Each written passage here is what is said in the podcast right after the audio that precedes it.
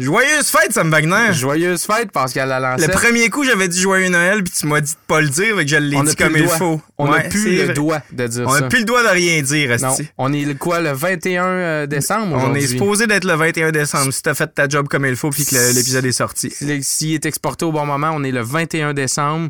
Puis c'est encore le temps. Euh, vous ne le recevrez pas pour Noël. là. Mais Non. si vous voulez vous gâter vous-même pour Noël, euh, puis vous acheter la nouvelle merch euh, de, l'idéosphère, on a oublié de le dire à l'autre épisode. Oh, si, on a oublié de le dire à l'autre C'est épisode. pas grave, ça va être dans la description. Regardez, vous avez jusqu'au 15 janvier pour avoir 15% de rabais sur notre nouvelle boutique à ideosphèrepodcast.ca. Le lien est dans la description. Est aussi super facile à trouver sur Google. Ouais, tu Google Ideosphère, ça a l'air qu'on est d'un premier. Je l'ai testé v'là trois semaines. OK. Au moment de la livraison de cet épisode-là, ça fait trois semaines. Oui, oui. Puis on était super référencés. Oui, mais on Fait est qu'à moins que quelqu'un ait écouté. ouais, c'est vrai, on ça. est habillés comme le trois semaines. Ouais, c'est ça. Mais, euh, tu sais, à moins que quelqu'un nous ait écouté puis qu'il ait fait tabarnak, c'est bien référencé, ce nom-là, je vais leur voler. On Ouais. est encore le premier résultat sur Google Eff- trois semaines plus tard. Effectivement. Puis ils vont tomber sur notre magasin. Tu veux-tu le code promo? C'est quoi le code 15% promo? Parce que moi, j'en aurais besoin, je suis cassé pour mes T'es pas cadeaux obligé d'avoir le code promo, mais c'est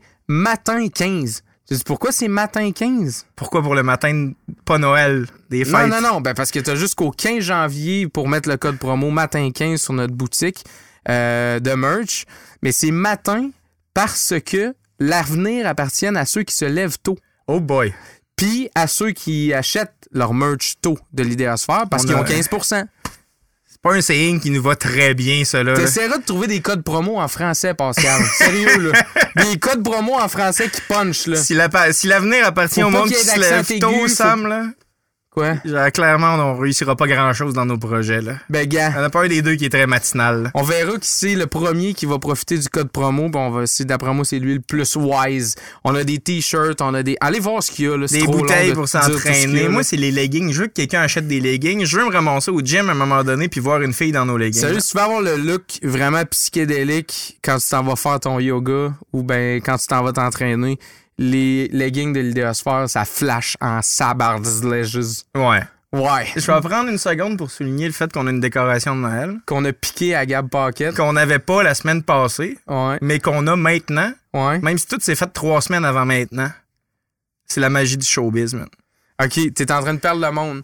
On reçoit, euh, on euh, Louis Solem Perrault cette semaine, qui est un arrangeur, un violoncelliste, un créateur. Euh, Il est dans Les Évadés, dans Bison Eyes. euh, Un spécialiste de la pédale.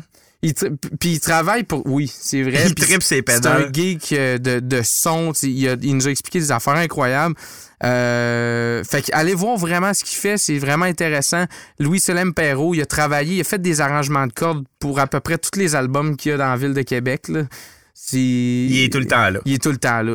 Checkez en, en arrière de vos albums, euh, genre local, là, que vous avez acheté sur la rue Saint-Joseph, son nom il est quelque part là-dedans. Il est tout le temps là. Puis qu'est-ce qu'on boit aujourd'hui? On boit de la John Moon Original parce qu'on a la même qu'il y a. euh, La semaine passée. Il y a la semaine passée parce qu'on est Deux Euh, semaines plus tard. deux, deux semaines Ah, c'est toi qui plus tout le monde. puis qu'on a, on a euh, le même linge. Puis là, plus que ça y va, plus que je vais mettre du clamato dedans. Fais pas ça. Elle est bonne de même. Oui, mais je te jure que ça serait vraiment. eh, Moi, je l'aime de même, là, je suis vraiment d'accord avec toi. Elle est vraiment excellente. Mais il faut que je l'essaie avec du clamato. C'est sûr que c'est malade, là. C'est ta nouvelle bière à taux. Qu'est-ce que. Ouais, vraiment. Vraiment. Ben, merci la Barberie. Qu'est-ce qu'on fait avec ça? On fait. euh, Sit back, sit back, enjoy, enjoy, and.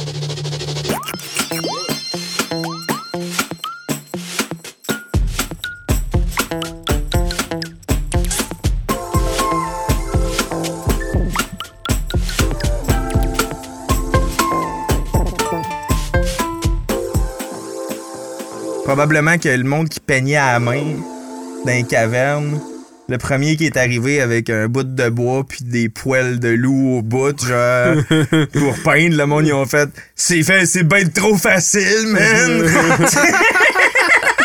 Essaye avec tes doigts, là! tu sais, c'est ça. C'est avec les doigts que ça se fait, man. Ouais, c'est ça. C'est Va-t'en avec ton. C'est. Va-t'en avec ta, ta, ta broche, ta broche en poil de loup, là, si on veut rien savoir de ça. Non, Puis là, mais- ben, tu sais, finalement, c'est ça. C'est ça l'innovation, là, c'est d'arriver Ouais. avec une affaire qui, qui simplifie ou qui modifie le travail de tout le monde. Puis, hein. Mais, mais tu sais, moi, je suis quand même d'accord av- avec cette personne-là que parfois, c'est. C'est pas évident de savoir qu'est-ce qui est créatif puis qu'est-ce qui est juste de l'artisanat. Parce que, tu sais, parfois, t'as comme. T'as comme appris une façon de faire quelque chose. Puis ben, pour toi, c'est comme une recette. Quand tu le fais, ben, t'as pas tout le temps l'impression d'être créatif parce que tu fais juste faire ton craft. tu fais juste faire ce que tu as appris puis les règles de ce que tu as appris, mais pour certaines personnes, ça peut être considéré comme de l'inspiration, mais parfois, ça peut juste être vraiment genre du, du craft, comme le, le père de ma copine euh, est potier. Puis lui, il s'est jamais senti vraiment comme. Non, mais à Un force, artiste. à force de faire son craft, tu sais, il- y a sûrement un peu de lui dans les pots en. Ça, ça doit être de la céramique ou je Ouais, sais ouais, pas c'est trop, tu sais. Fait que des, des pots en céramique qu'il fait, je veux dire, il y a juste. c'est- Il reproduit pas exactement ce que tu vas trouver chez Ikea. Là. Il y a ses Oui. propres pots qu'il Ben, puis fait. c'est pas puis rien que ça. il décide de leur donner la shape que ça y tente de leur donner. Ben oui, puis ben C'est oui. pas rien que ça, de juste faire quelque chose de nouveau. Une, Ça une existait nouvelle pas. affaire Il y avait le bloc avec, de. avec un, un, un schème euh, de règles. C'est c'est être créatif. Ouais. C'est OK, il y a des règles. Ben là, mettons, je fais de la poterie, whatever. là. Genre, ça se fait de même. Il faut que ça contienne un liquide. Là. Genre, Mm. Ouais, c'est ça, tu sais, minimalement. tu sais, euh, puis je vais faire quelque chose, tu sais, c'est- c'est de la créativité, n'importe quoi de... Ben Quand tu fais quelque chose de nouveau, t'as nécessairement eu un élan de, de créativité, à mon avis, tu sais. Même s'il y a des règles, puis que tu les as respectées, Mm. tant mieux, dans le fond. C'est genre, t'as as vraiment bien fait ça, tu sais.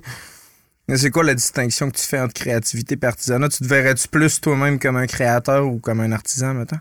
Ben, je pense que ça dépend du travail que je fais et des périodes de ma vie. OK. Euh, comme en ce moment, je me considère plus comme un artisan que comme un être créatif parce qu'en ce moment, j'ai pas beaucoup de, de projets créatifs. Comme là je, je compose plus trop de chansons en ce moment, je suis comme je suis vraiment dans dans une dans une période où je pratique beaucoup mes instruments. Puis ça, je suis vraiment en train de faire mon craft, comme je suis vraiment en train de de, de, de travailler avec la théorie musicale que je connais, puis les, puis les exercices et tout ça, puis comme... Puis là, je, je vais dans des Aiguiser jams. tes outils.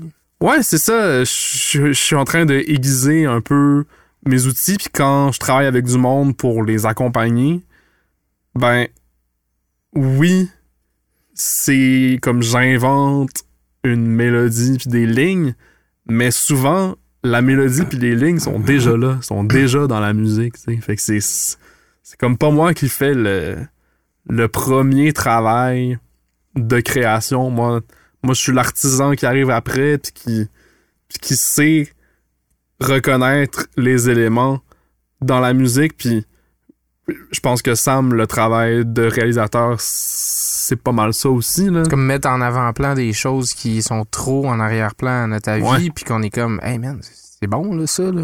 Mais euh, toi, toi, comme est-ce que tu sens que, que tu fais de la création quand tu fais de la réal? Ouais, oui. Ouais. Oui. Il y a- ça dépend des aspects de la, du métier. Ouais. Quand je suis en train d'apprendre à un artiste à accorder sa guitare, je trouve pas que je suis en train de faire de la création, là? Mettons.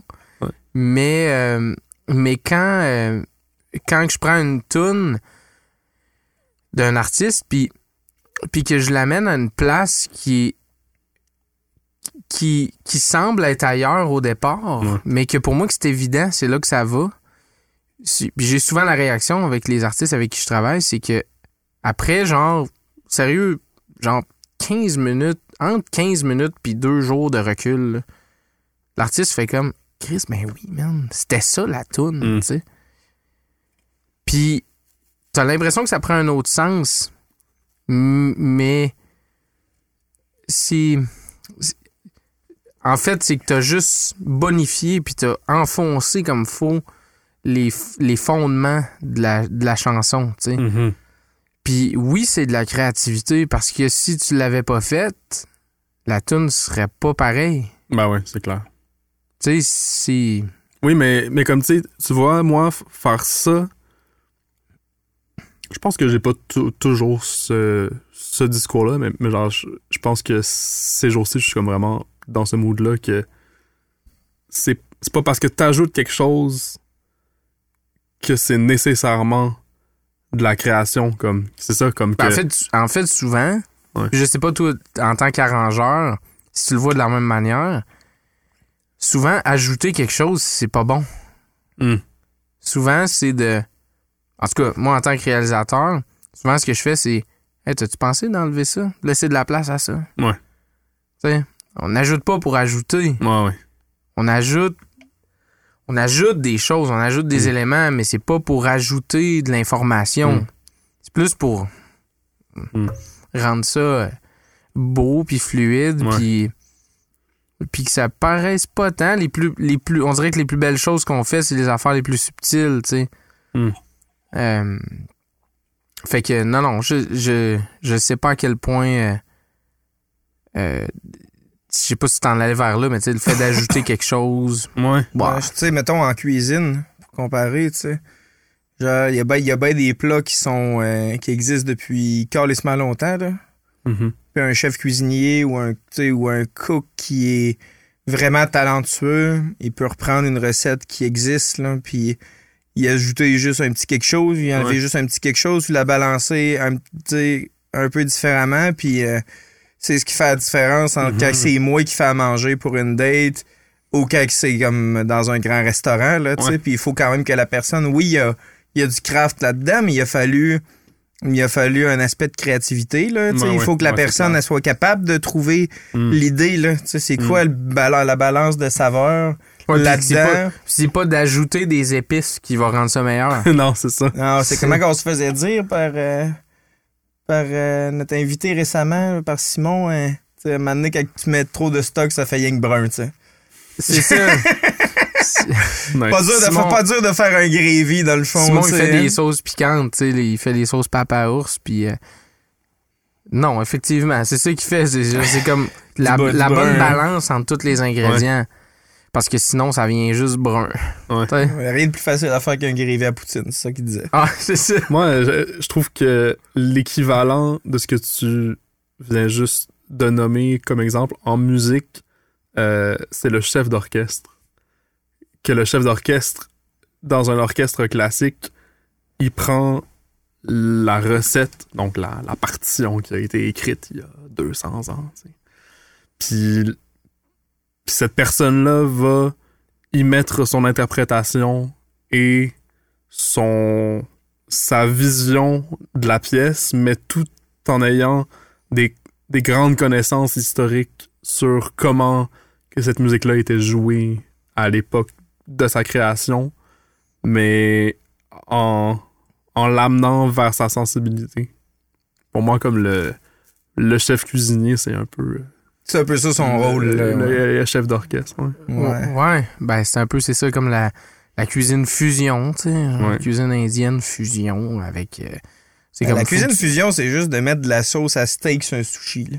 Moi, je suis vraiment... De quoi tu parles, C'est vrai, man. Tu sais, tu vas... tu- Je nommerai pas les restaurants en question là, ici de Québec, là, parce que genre, je serais pas, tu sais, genre, je me ferais pas d'amis, là. Mais c'est ça, la cuisine fusion, là. C'est juste de mélanger deux affaires bien basiques ensemble. Fait, bah, mais C'est bon cu- cuisine française mélangée avec euh, un pad thai asiatique. euh. Je suis crissement pas d'accord. Ben non, man. Fuck that, non, là. parce que, genre, le Kunda Hotel, c'est pas ça qu'ils font. Ben ou oui. ben c'est ça qu'ils font, mais ils le font bien en crise, c'est bon Non, mais il y, a- la y moyen, il y a moyen de bien exécuter la cuisine fusion, mais j'ai une position contre la cuisine fusion. Puis là, viens pas mélanger le Kunda Hotel avec ça. Notre- le- ça existe plus le podcast. Le podcast est fini. On a un désaccord complet. C'est mais, le, le Sur la podcast c'est notre question de la cuisine fusion. Mais tu sais, je pense que après ça, euh, c'est comme dans tout, là, il peut y avoir des très bons exemples et des très mauvais exemples. là. Oui.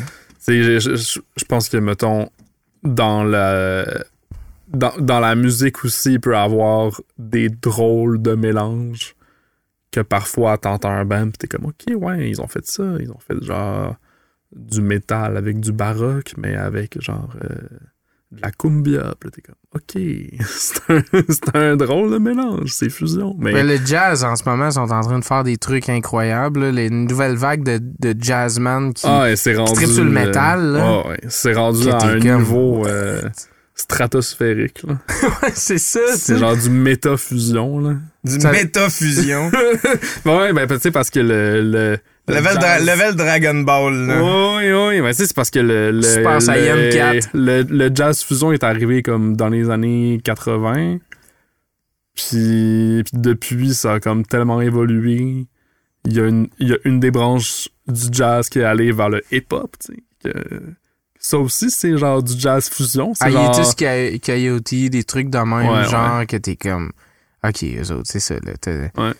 Ils font des. Ou ben, euh, Flying Lotus. Ouais, Tu sais, qui font des feats avec Snoop Dogg, puis des trucs de même, tu sais. Mais ça, ça se jumelle bien, je trouve, le jazz puis le hip-hop. Ben oui. Ben, ben, c'est parce que le. En fait, là où je voulais en venir, c'est que la, la racine du hip-hop, c'est le jazz. là. C'est Ouais. des. C'est des DJ qui écoutaient des vinyles jazz puis qui ont, ont mis du. Ouais, c'est ça. Avec En fait, samples mis à de- faire des loops, c'est ça. Puis le- funk des- aussi. Ouais, ben, c'est Le ça. funk qui est un dérivé de tout ça. Là, le La, musique, jazz, la euh, musique populaire au sens le plus strict de la patente, là, tu sais. Ouais, Pas de la ben, musique pour- pop, là, mais de la musique pour- de, la, de, de la population. là. Ben, su- surtout la musique afro-américaine parce que, ben, c'était. C'est cette culture-là qui ont fait tous ces styles-là, tu sais. Ouais. Qui, qui ont complètement. Euh, Révolutionné. ben, euh, révolutionné et fait l'image de la, de la musique euh, américaine euh, qu'on qu'on connaît au- aujourd'hui. Le hip-hop a changé le paysage complètement musical, mais même pire que ça, tu sais, parce que, mettons, le hip-hop, c'est- c'était, bon, on prend un sample, comme on disait, de quelque chose, d'un d'un sample jazz, là, il y a un sample funk, on va tout mélanger ça ensemble.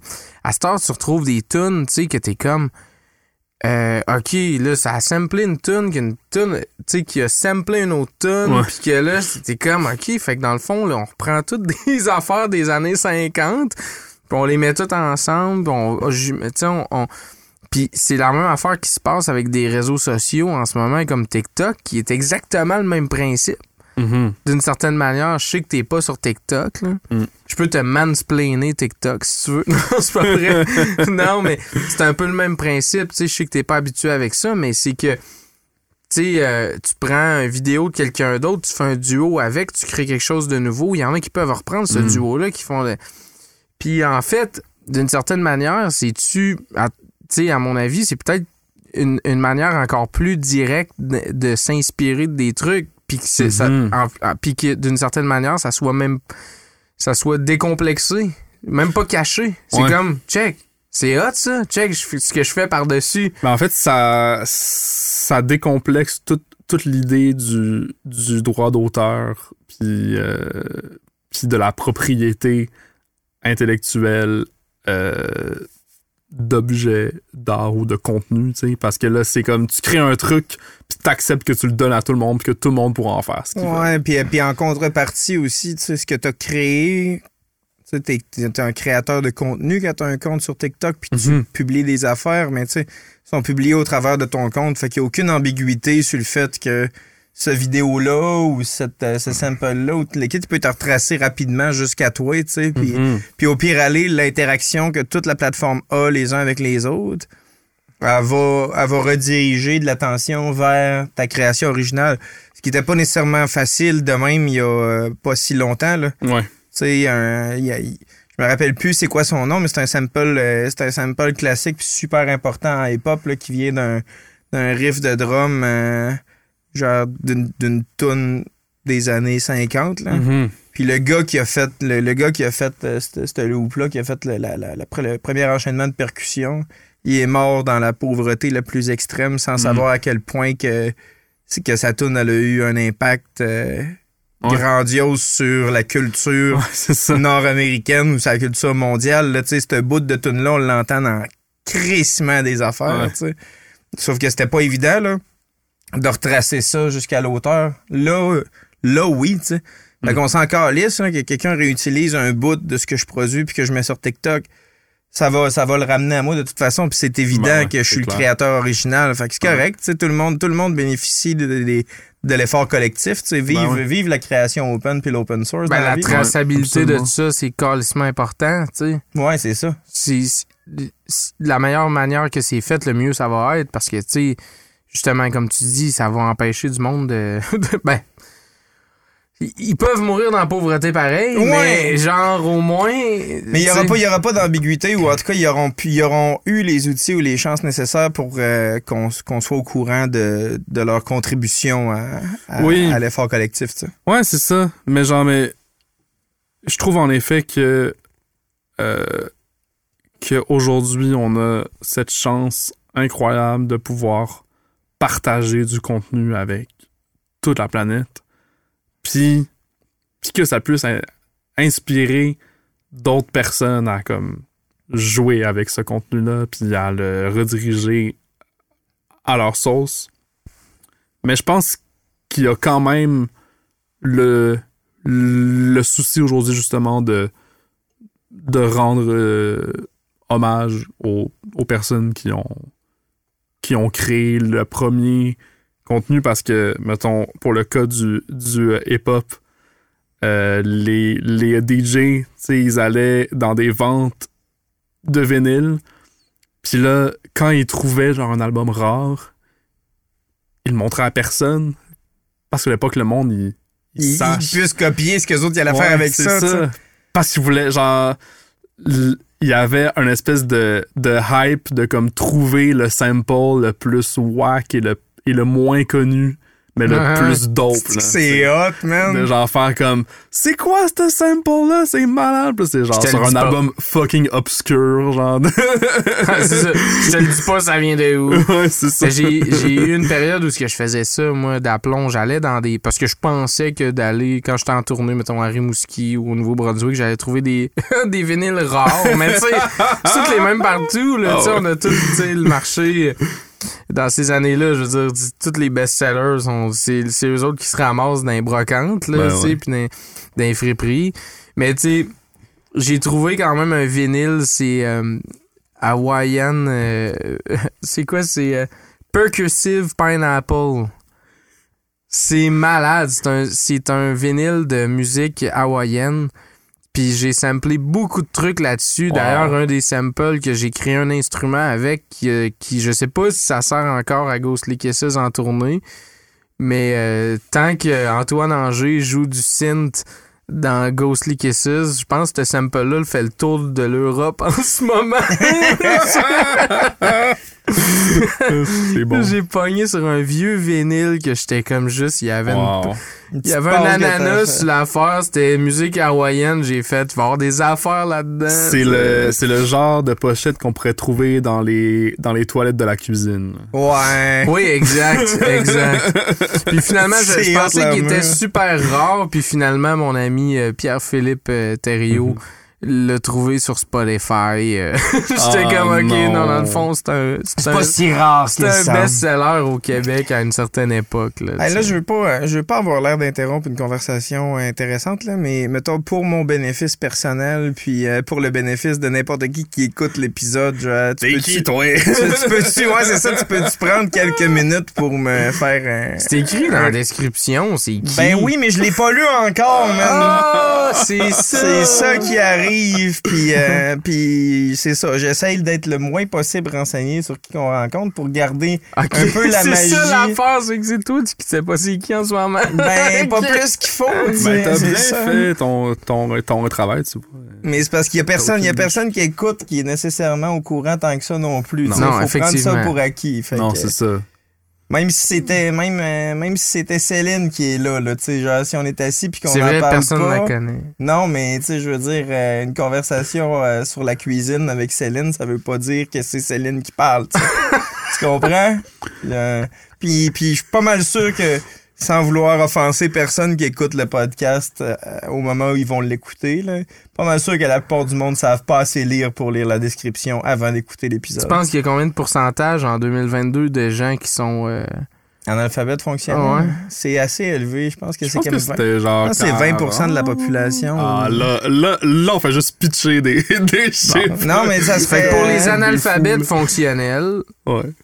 parle-nous de ton parcours. Voilà. Euh, ben, moi, euh, bonjour, mon nom est Louis Solem Perrault. Salut. Euh, Salut. Ben ouais, moi, en fait, euh, j'ai grandi à Montréal. Je suis un petit gars du plateau Mont-Royal. Puis je viens d'une famille de musique classique. OK. Fait que j'ai j'ai appris j'ai commencé mon apprentissage musical au violon quand j'avais 4 ans. Puis assez rapidement, je me suis tourné vers le violoncelle. Puis c'est ça, ben moi je viens je viens je viens vraiment d'un d'un background classique là. Je, je- je suis arrivé à Québec il y a 8 ans. Donc c'était en 2014. Je pense que c'était ça. Il me semble que c'était ça. Non. 2013. Bref, 9 ans. genre. Puis, euh, puis ouais, euh, je suis arrivé à Québec pour euh, étudier au, au conservatoire de musique, OK. euh, où j'ai fait cinq années d'études. Puis, ouais, puis ben en fait, pendant que j'étais au conservatoire, j'ai commencé à venir au Pantoum voir des shows, aller dans des shows à Québec, parce que j'étais pas juste intéressé par la musique classique. Puis, ben, assez rapidement, euh, je me suis fait repêcher par du monde pour euh, jouer du violoncelle sur des albums. Puis là, je me suis acheté des pédales. Puis là- Mais tu, Ton tu- monde a explosé. tu fais aussi de l'arrangement, tu sais, t'as comme. euh, Ouais. Ben, c'est ça. Puis le, le- tu sais, le, le côté de l'arrangement est arrivé vraiment avec ce que j'ai appris à, Pour, à bien, à le- pour l'école. le commun des mortels, parce qu'on couvre énormément de sujets, on parle d'arrangement, mais c'est quoi pour Ouais. toi la job d'arrangement? Ben, les. Mon travail d'arrangeur, comment je le vis en ce moment, euh, c'est beaucoup dans l'écriture de partitions euh, pour, euh, disons, un quatuor à cordes ou un, un ensemble de cuivre. ou pour, euh, pour, pour un album, souvent. Donc, il y a des, des artistes ou des groupes qui m'écrivent et qui font comme Hey, genre, sur cette tune là j'aimerais vraiment ça, entendre du violoncelle ou du violon ou euh, autre chose. Euh, Pourrais-tu écrire une partition pour ça? Donc, moi, j'ai pris des, des cours d'écriture musicale quand j'étais au- conservatoire. Donc, c'est ça. Puis, c'est là que j'ai appris l'artisanat de comment ça marche. C'est ça que j'allais te poser comme question. Tu, sais, tu vois ça comme un craft, ça, faire de, de- écrire une partition de Ben- violoncelle pour une tune qui est déjà écrite. Ouais, ben en, en fait, j'y repensé euh, tantôt, puis je pense que du moment où tu, où tu puises dans ta sensibilité, puis puis dans ton, ton instinct, là, t'embarques dans la création. Moi, je puise dans ma sensibilité puis dans mon instinct aussitôt que je fume une cigarette.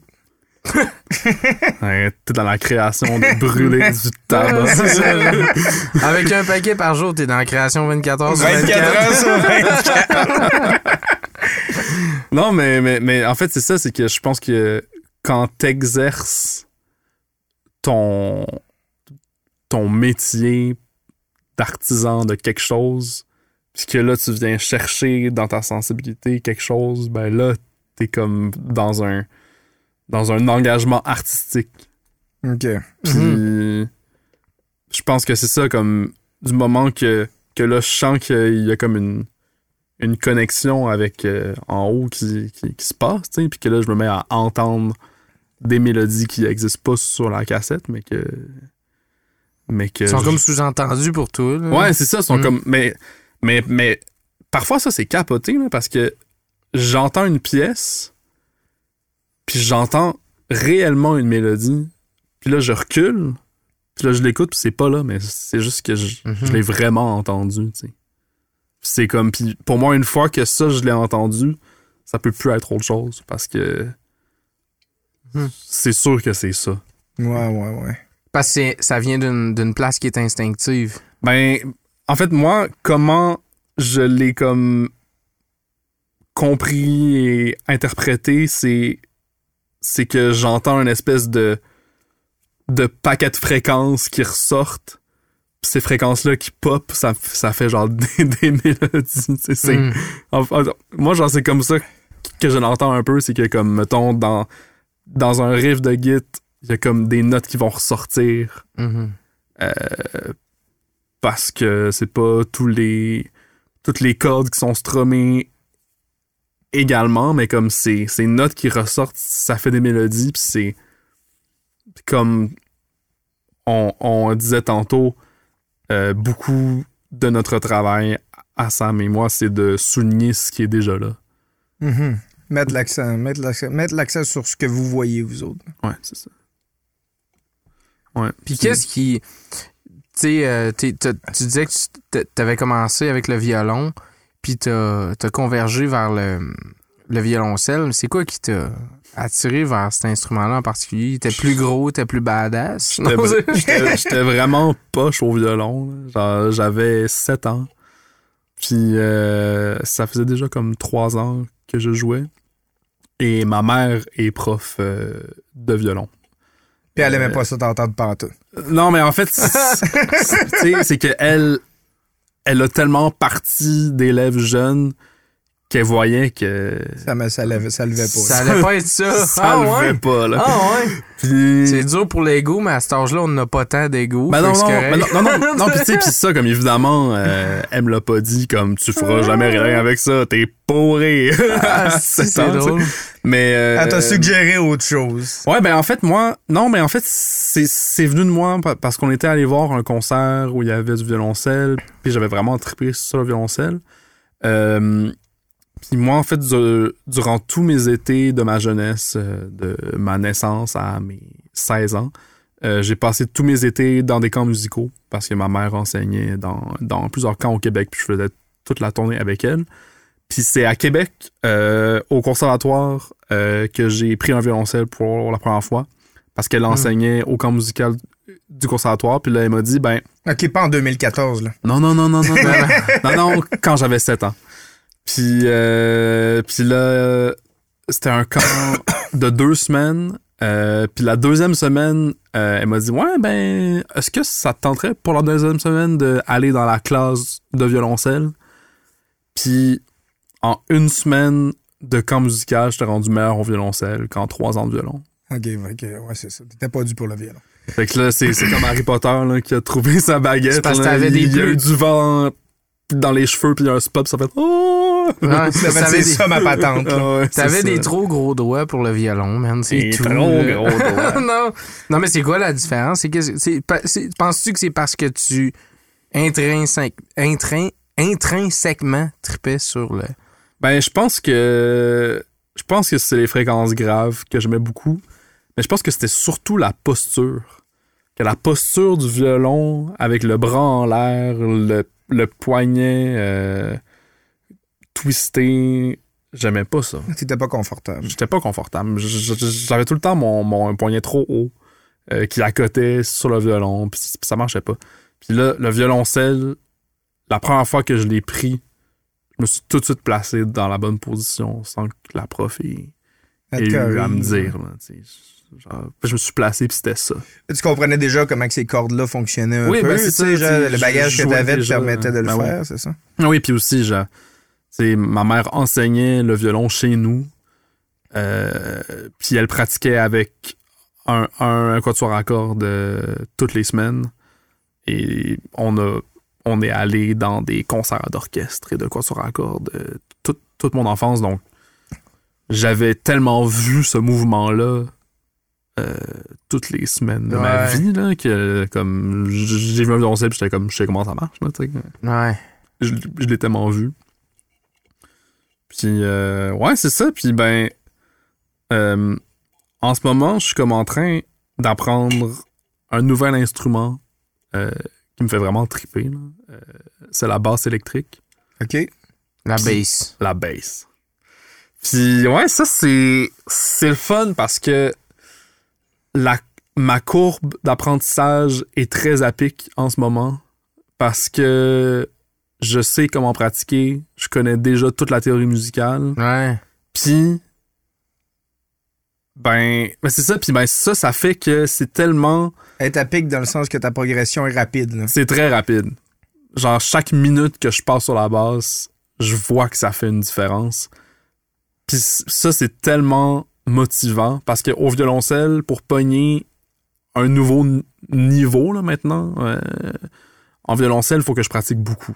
Ouais, tu serais quasiment rendu au club. Ben, t'es, t'es- t'es dépassé les classes de maître euh, depuis longtemps. là. Non, mais, mais tu sais, j'ai, j'ai encore beaucoup à apprendre et, et je suis, je suis clairement, je suis clairement pas euh, dans les meilleurs violoncellistes à Québec, là, parce qu'il y a des violoncellistes classiques euh, qui ont beaucoup plus de technique que moi, puis je, je- je sais que j'ai perdu de de la technique depuis que je fais plus du classique Quand euh, tu t'es mis heures à par jour, là. t'intéresser au folk puis au pop, à la au pop. pédale! Puis au pédale! C'est ça qui se passe, c'est le C'est quoi l'affaire avec les pédales? C'est quoi, c'est quoi qui est si hot que ça avec les pédales? Ah. c'est parce que.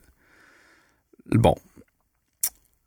Euh, Par où partir? Euh, moi, ce que je réalise, c'est que j'ai une fascination pour le timbre. Et je pense que ça, c'est quelque chose que je partage avec Sam. C'est que le, le timbre des sons. Ben, tu disais que t'entendais en fréquence. De Ouais. un, ça, c'est le genre d'audition de gars de son. là. Ouais, ouais, ben c'est quelqu'un qui entend en fréquence, c'est quelqu'un qui fait du son. Ouais, ben oui. Mm. Je, je- je dirais pas que je fais du son, mais je m'intéresse beaucoup à ça. Mais tu tu t'as l'oreille pour, du Ouais, moins, oui, en tout cas. ouais, oui. Ben, c'est ça, puis ben, c'est que euh, chaque, chaque son a son timbre, comme son, son sa propre signature sonore. euh, un, son qui est percussif, un son qui, qui est lisse, euh, qui a une résonance euh, plus ou moins longue. Bref. Puis, ce qui est fou, c'est que sur un instrument acoustique, comme le violoncelle, je peux arriver à avoir une variété de timbres vraiment très très large, juste avec l'instrument comme ça. Euh, selon est-ce que je mets plus de poids sur l'archet, est-ce que j'en mets moins, est-ce que je, je joue avec plus de vitesse d'archet, est-ce que je joue plus proche de la touche ou du chevalet? Euh, Il y a comme tellement de paramètres qui peuvent changer le timbre Ben, de mon d'ailleurs, instrument. D'ailleurs, c'est tout ce qui est instrument à cordes, violon, euh, ben, euh, violon, euh, euh, violoncelle, contrebasse, tous des instruments de l'orchestre, souvent à cordes, en fait, c'est. C'était comme une révélation là, quand, que, quand, quand c'est arrivé en 2003, je pense. Ouais. euh, que c'était pas un très, des pas très instruments. longtemps après l'autotune. Ouais, Ouais. Exact, c'est arrivé après l'autotune. Non, non, mais c'est que ça a comme été un peu l'instrument qui se rapprochait le plus des cordes vocales d'un Mhm. être humain, que tu étais capable d'aller chercher des dynamiques, des amplitudes, des intonations, comme tu dis, qui c'était comme l'instrument qui se rapprochait le plus des cordes vocales, puis c'est peut-être encore aujourd'hui une des raisons pourquoi que c'est un des instruments qui nous donne le plus la chair de poule, Ben qui nous donne le plus d'émotions. C'est ce qui se rapproche le plus de ce qu'on est capable d'émettre avec nos cordes Ben vocales. Ben, c'est ça. C'est ça, puis ben, pour continuer sur le timbre, ce qui me, ce qui me fascine des pédales, c'est que juste sur l'instrument acoustique, j'ai déjà une- tellement de possibilités, mais là, en, en rajoutant des effets électroniques sur mon instrument acoustique, là, j'ai une possibilité infinie de timbres. Ok, ouais. Puis chaque pédale a sa particularité de soit euh, ouvrir et fermer mon son plus ou moins rapidement ce qui va faire genre un trémolo ou sinon faire, faire un delay c'est que mon son va se répéter ou faire un reverb c'est que mon son va va durer dans le temps ou sinon euh, faire un phaser c'est que euh, mes mes ondes sonores vont être déplacées juste un peu pour avoir un feeling de puis ben tout ou sinon j'ai j'ai un octaver que ça me permet de, transposer les notes de mon instrument euh, un octave en haut ou en bas Donc, ça va sonner comme ça ou comme ça. Très haut, très bas. Bref. Puis, tout- toutes ces combinaisons-là de faire pédale A plus pédale E plus pédale D moins pédale C. Ok, parce que tu peux les combiner ensemble. autant Oui, c'est ça. ouais, Puis là, ça. tous les effets s'additionnent. Fait que là, l'ordre des effets dans lesquels tu les places sur ton sur ton board est important aussi parce que tous les effets Rentre ça- un après l'autre. un après l'autre dans, dans une l'un, chaîne. dans l'autre. Donc là, est-ce que tu veux que tel effet rentre dans un autre ou tu veux que que pédale A rentre dans B ou que B rentre dans A, ça va pas être le même son parce que ça va affecter le son d'une façon différente. Ben, si tu mets de la distorsion, de la distorsion après de l'écho, ben, si tu mets de la distorsion avant ton écho, tu vas avoir ton signal drive. En tout cas, Tu vas avoir ta qui va- distorsion qui va être en écho, sinon tu ça. vas avoir Ton un écho qui- d'écho qui va être qui- ton distorsionné. écho qui est ouais, c'est ça. distorsionné. Mais, euh, fait que ça ouvre un monde de possibilités incroyables. Puis, est-ce que tu penses que la raison pourquoi tu tripes là-dessus en ce moment, c'est un peu comme la, la- même raison pour moi qu'à un moment donné, j'ai comme commencé à triper ces samples pis ces affaires-là, c'est, c'est que ton instrument, tu le connais tellement que tu finis par être blasé de ça, puis que tu fais comme j'ai besoin de quelque chose de nouveau pour continuer à être créatif, puis continuer à avoir des nouvelles idées, genre. Je pense pas que je suis blasé de mon instrument parce qu'en parallèle de cette passion-là qui se développe vraiment beaucoup, autant au violoncelle qu'à qu'à la baisse, euh, cet été, je suis rentré euh, dans le monde de la musique trad, de la musique euh, tra- traditionnelle, bref. Ouais. Puis j'ai fait. je suis allé dans deux camps de musique trad. OK. Euh, Puis ça, ça m'a fait reconnecter La Avec- musique, avec- de musique trad, ça va être, ça va être quoi? ça des être- rigodons. C'est Ah, la ok, musique traditionnelle, ouais. québécoise. Là, ouais. Ben là, je suis allé dans un camp dans le Maine. mettons. Ok. Fait que là, je je suis allé une semaine euh, dans le Maine, puis après ça, j'ai fait un camp de trois jours dans le Kamouraska. Puis dans le Maine, là, on jouait de la musique traditionnelle québécoise, mais aussi irlandaise, aussi écossaise, aussi du, du old time américain, du bluegrass, euh, du traditionnel norvégien, bref. c'est du violoncelle de course, là. Tu sais, faut que, Ouais, tu, c'est ça. faut que tu joues vite, là. ça pitonne. Puis puis c'est le fun aussi parce que ça, la musique trad, c'est c'est de la tradition orale. C'est t'apprends à l'oreille. T'es dans un jam avec euh, 50 musiciens qui jouent toutes la même tune en même temps. Puis là, faut que tu essayes de pogner des mélodies sur le, sur le fly. Souvent, moi, ce que je fais, c'est que j'ai mon téléphone, puis j'enregistre les pièces que j'aime bien, puis à la maison, je les, puis je les repratique, puis comme ça, j'arrive dans un jam, puis je, puis je peux les jouer. Donc, non, je dirais pas que je suis. que j'ai l'impression d'être blasé du violoncelle, parce qu'en parallèle de cette. De ce grand intérêt-là, j'ai aussi un très grand intérêt renouvelé pour le violoncelle, mais d'une façon que je l'avais jamais abordé. Mais parce que tu changes de playing, tu changes de. Tu, tu, tu utilises des. T'as besoin de nouvelles techniques, que, mettons, dans le classique, Ouais. tu utilises plus rarement, en tout cas. Ouais. Ça fait que c'est un peu ça. c'est Peut-être j'ai mal exprimé mon point, mais c'est que Non, mais c'est d'une peu, certaine euh, manière, c'est un peu de, de, de, de- d'essayer de découvrir des nouvelles affaires pour, pour rester. euh, Ben, tu sais, je sais pas si je comprends bien, mais je trouve que, tu sais, ça. ça, Moi, je ça rien. corre- ça- ouais. comme, comme, comme d'habitude. Non, mais ça, ça, ça correspond bien à ce que tu disais au début, là. Puis, tu sais, je, je veux pas rien spinner sur ce concept-là, mais. Mais, tu sais, ça a diffé- ce qui a l'air de faire la différence pour toi entre avoir du fun ou pas, c'est, la différence entre que ça soit ton craft ou que ça soit euh, artistique, là, pour me fier à comment tu parles. Mais, puis, puis tu sais, dans, dans ce cas-là, la distinction entre les deux, c'est pas nécessairement le violoncelle, c'est c'est l'aspect classique de la patente, c'est la Mhm. musique c'est la musique classique puis la technique classique qui est un craft pour toi puis que tu fais juste répéter ou euh, réutiliser dans des circonstances euh, Mais c'est c'est pas parce que c'est un craft et c'est de l'artisanat que c'est pas plaisant. Moi, j'ai j'ai beaucoup de plaisir à utiliser la même technique et m'assurer que ce soit fait correctement. à la perfection. Comme ma recette de petites patates Oui, parce que t'es un Déjeuner. cuisinier aussi. Je suis un cuisinier aussi, un, un peu. Là. Euh, euh, ma recette de petites patates déjeuner, je la connais par cœur. C'est quoi, sérieux? Tu peux ça donner? Euh, oui, je peux la donner si vous voulez. Ben, on veut. Ouais, on veut. Ouais. Sérieux. Parce que je sais que tu fais crissement de la bonne cuisine, puis je vais pouvoir réécouter le podcast, faire ça à ma blonde, l'impressionner. Ok, bon ben, ok, bon ben, pour Chance faire, qu'elle l'écoute pas. hein. pour faire des bonnes patates, euh, un, ça te prend de la bonne patate.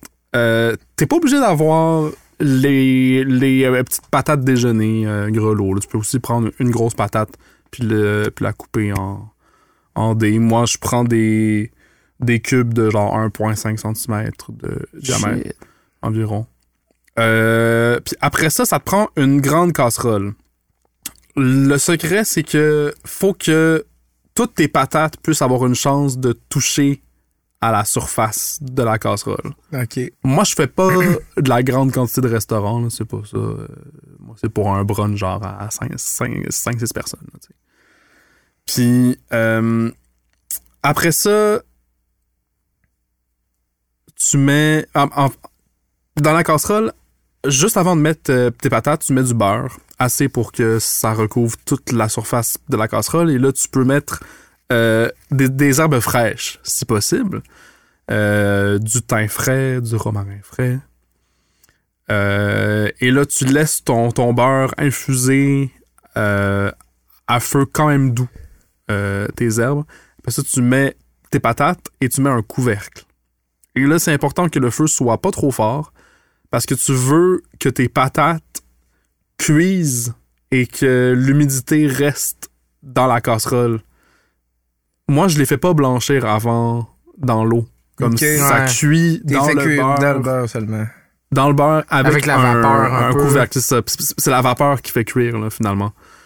Puis là, une fois, comme juste avant que les patates soient, soient bien cuites, là, t'enlèves le couvercle et tu, et tu augmentes ton feu.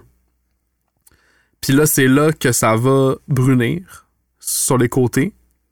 Puis là, euh, faut, faut brasser à chaque deux minutes environ. Faut quand même que ça prenne le temps de. Ouais, de faut que dorer. laisses un peu, Ouais, euh, c'est ça. Euh, euh, stable pour que ça, Ouais. pour que ça saisisse. C'est ça.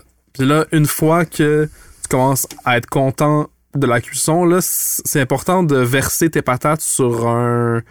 sur un Scott sur un essuie-tout, Mhm. euh, pour éponger un peu de la matière grasse et que tes patates ramollissent pas. Euh, Ok, ouais. Parce Ah. que parce que sinon, si, si tu les mets direct dans une assiette, ça va arriver puis ça va être comme ramolli par le gras, tu sais. puis, euh, Ah ouais. Il y a un peu froid, fait Ouais. tu veux pas ça. Fait que là, tu veux éponger un peu du gras, fait que là, tu les mets dans un essuie-tout et après ça, tu les mets dans l'assiette. Voilà. C'est une excellente recette de patates, puis ça me donne vraiment le goût de les Si- faire. S'il y a juste moi que ça intéressait, ben, au moins. non, je- non, ça m'int- ça m'intéressait Ça- aussi, puis ça m'a fait, ça m'a fait penser à quelque chose, genre. Je sais pas à quel point vous allez trouver ça intéressant, là, ou, euh, ou si ça va relancer la conversation, mais. Tu sais. Ta recette, ta recette est en tout point faisable en 1950, 1850, ou même 1750, tu sais, genre du gras animal, des casseroles assez grosses, puis des patates bien dicées ouais. c'était essentiellement faisable il y a vraiment longtemps. Ouais. Fait que, tu sais, cette recette-là aurait pu, je sais pas si c'est le cas, mais se transmettre de père en fils ou de génération en génération pendant vraiment longtemps. Mhm. Sauf qu'il y a un élément dans tout ce que tu as dit qui est vraiment récent, puis qui a un impact sur la qualité de tes patates. Puis c'est le Scott Towel, c'est l'essuie. qui est une invention calissement récente, tu sais. Puis qui fait de cette Ah. recette de patates-là quelque chose de complètement différent, probablement, Ouais, que la mais- recette de père en fils qu'on a eu Mais depuis tu sais- un petit bout. Après ça, tu Fait que, peux... tu sais, genre, comment, comment, comment une invention ridicule, là, genre, qui fait, tu sais, qui fait partie de nos vies à tous les jours, peut, peut rajeunir quelque chose d'ancien. Je pense, genre, que, je pense que c'est un assez bon exemple. Je pense que tu peux, tu peux aussi. euh, je pense que mes, mes aïeuls auraient pu aussi Utiliser une serviette. utiliser une serviette ou, ou- ou une guenille. Mais après ça, c'est juste plus chiant laver du gras. Pas la Ouais, guenille avec euh, laquelle tu laves le plancher, Non, quand même. Non, puis je pense La pas- guenille aux patates! Là, là, ça, ça- tu sais, genre, on a, on a déjà statué sur le fait qu'il n'y a pas de chimiste qui écoute le podcast, fait que j'aurais On pas, le sait pas. de- j'aurais pas de réponse à cette question-là, mais je suis pas mal sûr que la capillarité d'un Scott Towel est plus élevée que celle d'une guenille. En tout cas, moi, mes guenilles, quand je les mets en dessous de l'eau, genre, l'eau se tasse dessus, là, ça prend du temps avant qu'ils commencent à absorber. Ouais. Puis, ouais, euh, faut que ça le- absorbe, là. Ouais, puis tu sais, puis puis le truc des mettre, à, des mettre au lavage une coupe de fois, là, ça change rien. là. Mes guenilles, ils absorbent pas l'eau, là, Non, sont, non, sont c'est de la merde. J'étends l'eau quand je l'essuie, là, tu sais. Chris, achète des Scott Towel. J'ai des Scott Towel, mais je vais pas faire ma vaisselle avec des Scott Towel. Il y a des limites à quel point que je me calisse de l'environnement ou pas, là. Fait que bref. J'ai un, j'ai un copain qui est allé euh, étudier à, à Bâton Rouge. Puis euh, il me disait que là-bas, dans plusieurs appartes, genre, il a vu que soit toute leur vaisselle était jetable. Bâton rouge, t'es en Beauce, hein? Je te- Non, non, non, non. non, non, c'est. euh, C'est un resto, c'est un resto que je connais à Saint-Georges. allé. Ah il y en a un à Le Bourgneuf aussi, là, mais c'est pas ça qu'on parle Non, de. c'est en Louisiane. Ouais. Mais, euh, mais c'est ça, là, il disait que soit que la vaisselle était jetable ou soit genre ils essuyaient leur vaisselle avec des Scott Towels. Oh Dans, boy, dans, hein? dans, dans les dans les appartements, maisons, là, dans les app- appartes, là. De la, de la vaisselle jetable dans les appartements, genre. Ah non, hein? C'était ça, c'était comme Ouais, mais pour quelle raison possible, en plus, je veux dire... euh, des étudiants qui veulent pas faire la vaisselle. Ok. Ouais, j'ai jamais vraiment voulu faire la vaisselle, mais Mais il y a des même, même, même, même avant d'avoir, tu sais, parce que là, c'est, là, c'est beaucoup, ouais, il y a des hosties de limite. Mais tu sais, c'est beaucoup plus, tu sais, Si la, tu la veux con- pas faire la vaisselle, pogne-toi un chien, fais-y licher ta vaisselle au je pire, tu sais pas, genre- rince-la après, tu sais, mais, Euh. mais la conscience environnementale a pas toujours été ce qu'elle était, là. Puis quand Non. je suis arrivé au cégep, on s'en calissait un peu plus, mais on s'en est jamais calissé assez pour s'acheter des assiettes en papier, là, tu sais, ah genre, puis... Puis même, je me disais qu'un jour, j'allais peut-être devenir assez riche pour pouvoir sacrer ma vaisselle au vidange puis m'en racheter sans penser au fait que ça pourrait être des assiettes en papier. C'était un rêve futur de pouvoir acheter de la porcelaine d'un vidange. Parce que Mais j'aurais assez de cash pour ça. Puis là, ben, à ce temps que j'en parle, parce que ça fait longtemps que j'ai pas pensé à cette idée-là. Puis ça fait aucun sens. Ça n'a aucun Ça sens. fait aucun sens Ah, c'est d'espérer avoir assez de cash pour crisser de la vaisselle en céramique aux C'est poubelles. vraiment le C'est rêve le plus médiocre que c'est Mais c'est un rêve, c'est un rêve de moi probablement ah il y a 18 ans là. Fait que tu sais genre Tu sais, il y a du on va monde me donner un break. Il y a du monde qui rêve de, de, de- des scientifiques qui rêvent de faire des, des genres de éoliennes euh, euh, marines, tu sais, genre dans des courants marins pour donner de l'énergie à toute la planète. Pascal L'énergie verte à toute la planète. Ben, Toi, ton rêve, c'est de crisser de la... Ben, mon, ben, ben, mon chum, euh, on fait déjà ça au Québec depuis les années 50. Là. On a des éoliennes dans l'eau qui font de l'énergie pour. Oui, non, je sais, mais euh, en tout cas, tu sais, je- j'ai Oh, pas, ouais, sais. pas la référence, mais je sais qu'ils ont, ils ont déjà pensé à faire, sais, une, une seule et unique. Non, non, mais une seule et unique. Tabarnak d'éoliennes En plein milieu de l'océan Atlantique ou whatever, là, qui faisait, qui était capable de donner de l'énergie à toute la planète. Mais bon, c'est c'est sur papier, ça marche. Après ça, en pratique. Après ça, ça devient qu'un problème d'ingénierie. Il faut que tu scales up. Mais c'était, ce qu'il disait, c'est que c'était même pas ça le problème, c'est que ça te prenait tellement de ressources que qui qui va euh, Payer pour ça. qui qui va payer pour ça, tu sais, dans le monde dans lequel on vit en ce moment? Personne. Euh, on est tout un contre l'autre. Il y a personne qui va vouloir Ouais. payer, mettre un. Il y a, peu- tu sais, il y a aucun des pays en ce moment là, qui ont le goût de faire un compte conjoint. Là. Tu sais, Non. c'est comme. euh, euh, Ah, on le fait, on le fait pour certaines affaires. On s'en va dans cette direction-là. Tu sais, les, les efforts de recherche scientifique sont, euh, sont partagés. Il y a un- ouais, mais. Tu sais, Ouais, le, mais le- les- le- le LHC, qu'on- qu'on- que- d'ailleurs, il y a un site internet super le fun que- qu'on peut visiter. Le LHC, c'est le Large Hadron Collider. C'est un des laboratoires de recherche en physique les plus importants sur la planète. Et il y a- il- c'est euh, c'est l'équivalent moderne de pitcher deux roches une sur l'autre puis de regarder qu'est-ce qui arrive. là. Mhm. Parce que là, on lance en- des toutes petites roches une sur l'autre. là. Puis euh, c'est tellement gros que ça couvre genre 8 ou 9 pays, là, si je me trompe pas. Là. Tu sais, la France, l'Allemagne, le Luxembourg, Holy crap. euh, tu sais, ce coin-là. Pascal, il est bon pour dire n'importe quoi. On a checké par après, puis ça touche deux pays. Puis ça, tu sais, le, le, le, le laboratoire lui-même, dans le fond, c'est une grosse, euh, c'est un gros cercle, là, tu sais, c'est un Mhm. gros, euh, Mhm. un gros tuyau, genre. Puis là, ben, ils font partir euh, deux, euh, deux trucs, puis ils font se péter à l'autre bout. Puis, euh, puis c'est tellement gros que quand t'es dans le, parce que c'est un tunnel, tu sais, Mhm. évidemment, quand t'es dedans, la circonférence est tellement énorme que t'as l'impression que le corridor est droit.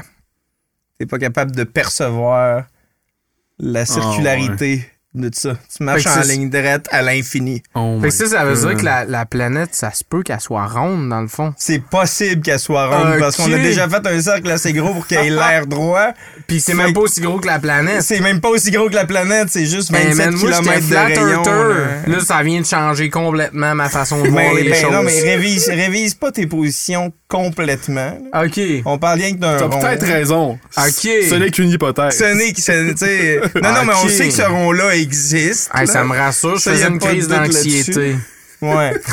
mais tu sais, on n'est pas rendu planète scale, là. On est juste 9 pays, là. Euh, Non, OK, c'est Le bon. point, le, point intéressant là-dedans, c'était pas, c'était pas ça, par exemple. C'était le fait que ça arrive. Il y, en a Mm. pas mal des États en ce moment qui mettent leurs ressources conjointement sur des grands projets. Puis je pense que. Oui, mais l'Europe, c'est quand même différent. là. En Europe, ils ont l'Union l'Union européenne. Sont, sont quand même euh, sur une longueur d'avance. Ben, même s'il y a plein de pays qui veulent se pousser. là. Mais bon, c'est un, c'est un autre sujet. là. Mais c'est ça, mais ju- justement, genre, je pense qu'au contraire, en ce moment, le monde sont plus en train de se refermer sur eux autres. Comme on l'a vu avec le Royaume-Uni qui s'est poussé. euh, qui, qui, qui s'est poussé euh, de, l'Europe, euh, c'est quand même fou, là. Ouais. Même si, même si, tu sais, c'était quand même quelque chose qu'on disait tantôt, que un des gros avantages créatifs qu'on a actuellement, c'est de pouvoir partager nos affaires avec la planète au complet, tu sais. Ouais. Le, mou- le- globalement, le mouvement, il va pas, euh, il va pas vers moins de coopération. Ben, dans le milieu artistique, dans le milieu scientifique, dans la mesure du possible, tant qu'il n'y a pas trop d'intérêt commercial à quelque chose, Mais on partage beaucoup de connaissances. Mais, Mais, en même c'est. Je pense que c'est vraiment dès qu'il y a de l'argent en jeu que là, le monde sont comme non, c'est mon argent. Comme Moi, ça me fait capoter. dragons. Ça me fait capoter à quel point, tu sais, il y a beaucoup. Puis c'est peut-être moi qui est con, là. Mais euh, il y a beaucoup d'artistes qui sont qui, qui ont pas envie de montrer ce qu'ils font quand c'est en développement. Puis pas des raisons de genre euh, tu sais, le monde qui ont des carrières là, tu sais, puis on, on se connaît là, je le sais là, Ouais. genre que c'est pas à point, on s'en fout là, tu sais. C'est vraiment une question de peur de genre euh, Tu t'en De- volais une idée, tu penses? Genre. Genre. Moi, je, moi, je pense tout le temps que c'est de la gêne. Je pense juste que c'est du monde qui sont vraiment gênés puis qui sont comme non, c'est pas C'est pas encore bon, c'est ça. Mes patates, mes patates, on n'est pas prêt à enlever le couvert dessus. Oh, là. c'est ça, là. Elles genre. seront pas bonnes, là. tu sais, tu veux pas goûter à mes patates crues, là. ça va être crissement bon. non, puis si t'enlèves le couvert avant, peut-être bien qu'il n'y aura pas eu assez de vapeur pour les faire cuire, puis ils vont être gâchés, tu sais, genre, laisse le couvert dessus, puis laisse-les laisse -les cuire encore un temps, là. Ah, Regarde-les pas, c'est comme mon père quand j'étais jeune qui me disait oh, arrête d'ouvrir la porte du four. Faut que ça cuise. Ça Ouais. ressemble à ton père. Ouais. Hey, euh, les gars, Je prendrais une pause, moi. je prendrais une pause moi aussi. C'est rendu qu'on est habitué de prendre des Ah, pauses. vous, vous prenez des pauses. Ben, c'est rendu de même. Ouais, Parce que là, on a ça une idée aussi en plus. Je vais t'en parler pendant la pause. Ah, Il parfait. y a peut-être de quoi qui va se passer. Quoi, ça? Ben, euh, pendant les pauses, euh, là, pour l'instant, l'épisode d'Anthony Roberge, euh, parce que là, pendant qu'on pendant qu'on enregistre cet épisode-là, l'épisode qui vient de sortir cette semaine, c'est l'épisode d'Anthony Roberge, numéro 6. Mhm. Fait qu'on sait pas, là. C'est peut-être dans six mois que le tien va sortir, là. Damn. Mais c'est la première fois avec l'épisode d'Anthony Roberge qu'on faisait une pause. J'ai décidé de faire de quoi d'Arty parce que c'est encore moi qui fais le montage. D'ailleurs, à partir de le pro- du prochain épisode, c'est Léo Moffett. On a réussi à recruter quelqu'un, man. Ah oui. Votre premier employé. Notre non, c'est un administrateur, lui aussi. On lui a Ah. donné le même rôle que nous autres. Mais ça fait que. ce que je veux dire. Faut commencer quelque part. Ça se peut que le, on a, on a l'intention, puis peut-être quand que cet épisode-là va sortir, ça va déjà être en branle, puis ça va juste être fucking weird que je sois en train de dire ça. Mais on a l'intention de peut-être, euh, pendant la, la pause, tu sais, ça peut durer euh, 15-30 secondes, de juste euh, diffuser des œuvres pendant qu'on nous entend parler un peu, qu'il y a un peu de musique en arrière. Genre des peintures. Genre, des trucs de même. Tu sais, tant qu'à Plus ça. des affaires que tu fais, toi. hein. Non, non, non, des non, trucs. non, non, mais genre, ça pourrait être comme la description visuelle d'une peinture. Donc ici, nous avons ça. des teintes de bleu avec des beaux éclats de vert. Ça, ce serait un podcast que j'écouterais. Des descriptions de peinture. Ben. Pendant genre une heure et demie. Ah, mais c'est ASMR. Mais en genre, là. mais hein, tu sais, une fois de temps en temps, tu grattes sur ton micro, là. Ça, j'écouterais ça. Maintenant, un peu à droite. Tu, décris, tu décris pas Vous le paysage ou euh, tu décris juste les couleurs. coquillage. Ok, les gars, c'est l'heure de la pause. les, éléments d'information, parce que tout est un élément d'information. Les particules, c'est des éléments d'information. Ils sont superposés. Ils peuvent être à plusieurs endroits en même temps. Fait que là, l'ordinateur, il se sert de cette propriété-là de la matière pour calculer plusieurs affaires simultanément, puis arriver avec, avec le résultat le plus probable. C'est essentiellement ça, un ordinateur quantique, sauf qu'à partir du moment où on passe du monde quantique au monde physique, ben, on perd la propriété de superposition. Instrumentiste, man, le boy. C'est tellement malade. Ah, ça a doué, man. La dernière fois que j'étais allé au planétarium à Montréal, ça fait. J'étais petit, là. Ouais, mais c'est ça, mais là, c'est que ça a changé de place. Il y en a un nouveau qui est vraiment plus sick, là, pour vrai. Là, genre, pour vrai, je, je te le conseille vraiment. Là. Ouais. C'est- vraiment sick. Là. Prochain coup que je monte à Montréal, c'est sûr. Moi, je suis comme. Je suis, tu l'as entendu un peu en bas, là, mais je suis vraiment fasciné puis intéressé par euh, l'astrophysique puis, puis, puis Ouais. ben, la physique en général, là, tu sais, genre, comment que l'univers fonctionne. là. Ouais. Ça me fait.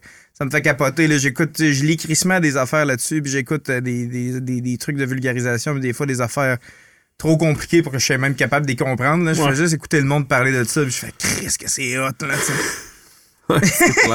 Rien qui essaye de me l'expliquer, que je comprenne, là. Ouais. Ils sont à un niveau de, de- de compréhension ou de théorie que, qu'on graspera jamais. là, non, c'est ça. de, la même fa- de la même façon que ça m'intéresse d'entendre quelqu'un m'expliquer comment que tu fais pour écrire de la musique ou composer de la musique, là, genre, c'est quelque chose qui me dépasse complètement. Là. Mais, mais ça, genre, il y a des super musiciens que la majorité des musiciens, on comprend pas ce qu'ils disent.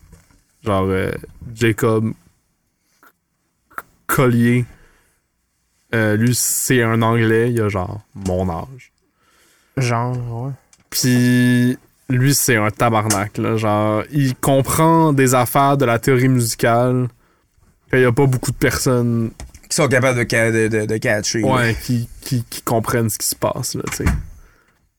Ça, c'est quand même fascinant, là. Genre, lui, il est à un autre niveau, là. Puis il produit des affaires intéressantes ou ben non, il est trop, genre, profondément dans la théorie. Non, non, euh, le pire, c'est que t'écoutes ces shit, puis c'est. euh, c'est tangible. là. Genre, c'est c'est intéressant à écouter. Il rentre pas trop deep dans le geek stuff, là. Genre, c'est bon, là. Mais en Et- fait, c'est que ce qui est, ce qui est fascinant, c'est que si tu connais pas ça, tu comprends que c'est poussé, mais c'est quand même pop. Ouais. Mais quand tu comprends la musique, là, tu vois, genre, toute la profondeur, pis t'es comme, oh, ce gars-là est allé loin. Ben, Puis comment qu'il a fait pour rendre des trucs aussi poussés, aussi compréhensibles, genre pour notre cerveau Ouais. de, de singe, là. Ouais. Tu sais? Ouais, c'est ça, c'est- c'est que lui, en fait, une des, une des particularités qui fait son génie, c'est que ce gars-là a expliqué la micro-tonalité de façon tellement révolutionnaire. La microtonalité. Ouais, c'est que le, le système tonal, c'est le système musical dans lequel on vit dans la musique occidentale. C'est que chaque son est séparé en demi-ton. Donc on a. Mais, euh, mettons, dans la musique orientale, eux autres, ils ont des plus petites séparations du son. Donc, entre. Il y a. euh, Tu sais, il y a comme. C'est plus- pas encore, c'est c'est pas encore de ton, c'est comme. euh, Ben, c'est en il- quoi qui sépare il y a ça? Ça, gars- ça- ça reste fractionné à peu près, c'est la même affaire, tu sais, genre, c'est c'est mathématique, la musique, ultimement. Oui, ben c'est ça, c'est mathématique. Mais euh, selon les cultures, c'est c'est vraiment comme du feeling que pour eux autres, c'est. Mais c'est-tu écrit de même? Il l'écrivent-tu de même? Je sais pas, j'ai jamais entendu, j'ai jamais lu une partition indienne. a- mettons. ben, mettons, les... la musique indienne, c'est comme la musique trad, sais, dans la tradition orale. Ça fait qu'il y a pas de, ré- il y a pas de règle. Il y a pas de- S'il va à l'oreille. Il n'y a pas de partition, tu sais, dans Mm. la tradition de l'enseignement, il n'y a pas de partition. C'est- Mhm. Et ce genre, genre d'affaires, ce genre d'affaires-là, ben, sais, la, la manière que tu as d'expliquer la musique, puis euh, ou la différence entre la tradition occidentale et la tradition orientale, Hmm. c'est parce qu'il y a une partie de, il y a une grosse partie de subjectivité humaine là-dedans. Oui, ben oui. C'est une affaire comparable que je connais, c'est que jusque tard au Moyen Âge, la couleur bleue existait pas Mhm. pour le monde occidental. Ouais. Il n'y a aucune référence à la couleur bleue ou au ton bleu dans rien du tout. Mm. Puis si, si tu es dans des textes grecs anciens ou dans des textes égyptiens anciens, ou ils vont, ils vont décrire ça par rapport à ce qu'ils conçoivent de vert. Ben, puis le, le- le ciel était quelle couleur pour eux autres? euh, pour eux autres. Puis, Hein? puis, euh, Ben- puis la, la, la, la Ben perception, la perception globale faisait que le bleu était pas quelque chose qui était perçu, puis ça a été expérimenté avec, Mm. je me rappelle plus, quelle, c'est, euh, avec, euh, avec quelle société africaine qui ont une sensibilité particulièrement aiguë pour le vert. Ils ont genre full de tons de vert. Ah. Mais il n'y a, y a, y a pas de bleu parce qu'il y a pratiquement. Il n'y a pas, y a pas de, de, de, de truc avec un pigment bleu. Le- moi, ça Ouais, me fait capoter fait, parce que, que, fait que tu mets du bleu au travers d'un cercle de verre, puis ils sont pas capables de le trouver. ça il me est de fait la même- il est de la capoter même parce couleur que que les autres, moi, je pensais que la vie, avant les années 60, c'était en noir et blanc. C'était- Ben, c'est le cas. OK. Oui. OK, c'est pour ça qu'on est tous la, mêlés. puis terre, la, terre, est pas nécessairement ronde non plus. OK, c'est bon. OK, je comprends. Ça me rassure. Je faisais de l'anxiété encore pour la deuxième fois de l'épisode. Non, mais euh, euh, fait que... Mais le- c'est- juste un parallèle que moi, je suis capable de comprendre qui, qui, qui va dans le sens de ce que tu disais. Mhm. C'est que, tu sais, euh, s'ils vont en, en plus, en plus petite subdivision, mais que c'est pas quelque chose que j'ai jamais, c'est quelque chose que j'ai jamais entendu, je ferai pas la différence nécessairement entre le demi-ton ordinaire puis l'entre-demi-ton. là. En fait, tu l'entends, mais c'est juste que pour nous, ça sonne juste bizarre. On, on fait juste comme, eh, c'est quoi ça? Ben, c'est comme le- l'équivalent de la Blue Note, là, en, en blues, là. Oui, mais vraiment euh, plus intense parce que Parce qu'il il reste longtemps dessus. la Blue Note reste dans le système tonal. Là, c'est juste pas une note qui existe dans, dans le langage harmonique de l'Occident. tu sais. C'est ça qui est. Qui est Fait qu'on fait juste. Ouais, c'est ça. Fait qu'on fait juste comme. C'est quoi, c'est quoi ce son-là? C'est comme. C'est ça, t'entends un son que, que t'as jamais entendu avant, mais, mais le, le génie de Jacob, c'est qu'il c'est qu'il utilise ces concepts-là de micro-tonalité, mais dans de la musique pop. Puis ça marche. C'est parce que lui, il a comme compris que. Ben, que les, les distances entre les notes sont pas égales pour que les notes soient justes. Fait que quand il fait comme un. Le principe du piano, c'est que l'accord du piano, c'est un, compromis. Parce que il y a aucun des intervalles du piano qui sont justes. À part l'octave. L'octave, c'est le seul in- intervalle qui qui est juste parce que si on prend euh, les fréquences des harmoniques naturelles d'une note, on se rend compte que les fréquences des notes réelles qu'on connaît aujourd'hui, c'est pas les mêmes. Parce que si on prenait les fréquences des harmoniques naturelles, on, on arriverait que l'octave serait pas juste. Attends ça veut dire Ça veut que. dire que ton, ton, ton la, ton la à droite, il est pas le même que ton la complètement à gauche. Là. le c'est piano, ça. là. C'est- Ben, c'est ça, c'est que si, si on accordait chaque intervalle avec les bonnes proportions, ce serait complètement faux, en fait. Mais. Mais. Pourquoi? Mais, ouais. Pour, Ben, pour- pa- pour- parce que dans les dans les dans les fréquences de résonance, tu sais, dans quand tu joues une note, ça fait sortir plein d'harmoniques. En premier, c'est l'octave en haut. Après ça, c'est la quinte en haut. Après ça, c'est la tierce. Après ça, c'est- la seconde. Puis ça. mais mais, mais ça ça, ça, n'a pas rapport avec l'instrument que tu joues, dans le sens. Non, en fait, c'est que chaque timbre de note est composé de résonances de, de fréquences supérieures. C'est que dans une note que tu joues, T'as ta quinte pareil. il y a la fréquence de l'octave, puis il y a la fréquence de la quinte au-dessus, puis il y a la fréquence de la, de la Ouais, tierce au-dessus ouais. qui est contenue C'est dans... une affaire de timing. Sinon, c'est c'est une affaire de physique acoustique que quand tu joues une note,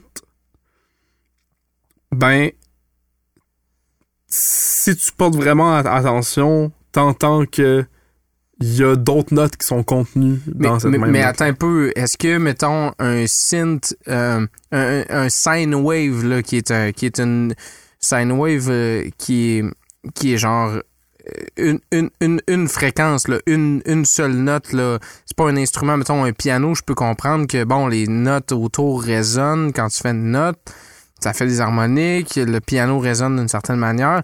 Mais mettons scientifiquement, tu mets un sine wave là, qui est vraiment une fréquence produite par un speaker qui va back and forth de même. C'est une fréquence, là, non? Ben non, mais parce qu'en fait, dans cette fréquence-là est contenue l'information harmonique de. Parce que pour faire cette fréquence-là, c'est sûr que t'as que t'as celles au-dessus qui font partie de, de la note. Ils sont connus, on sait, on peut les mesurer, Oui. c'est genre c'est tout le temps la même affaire. Ouais, c'est ça. Zip zap. C'est ça.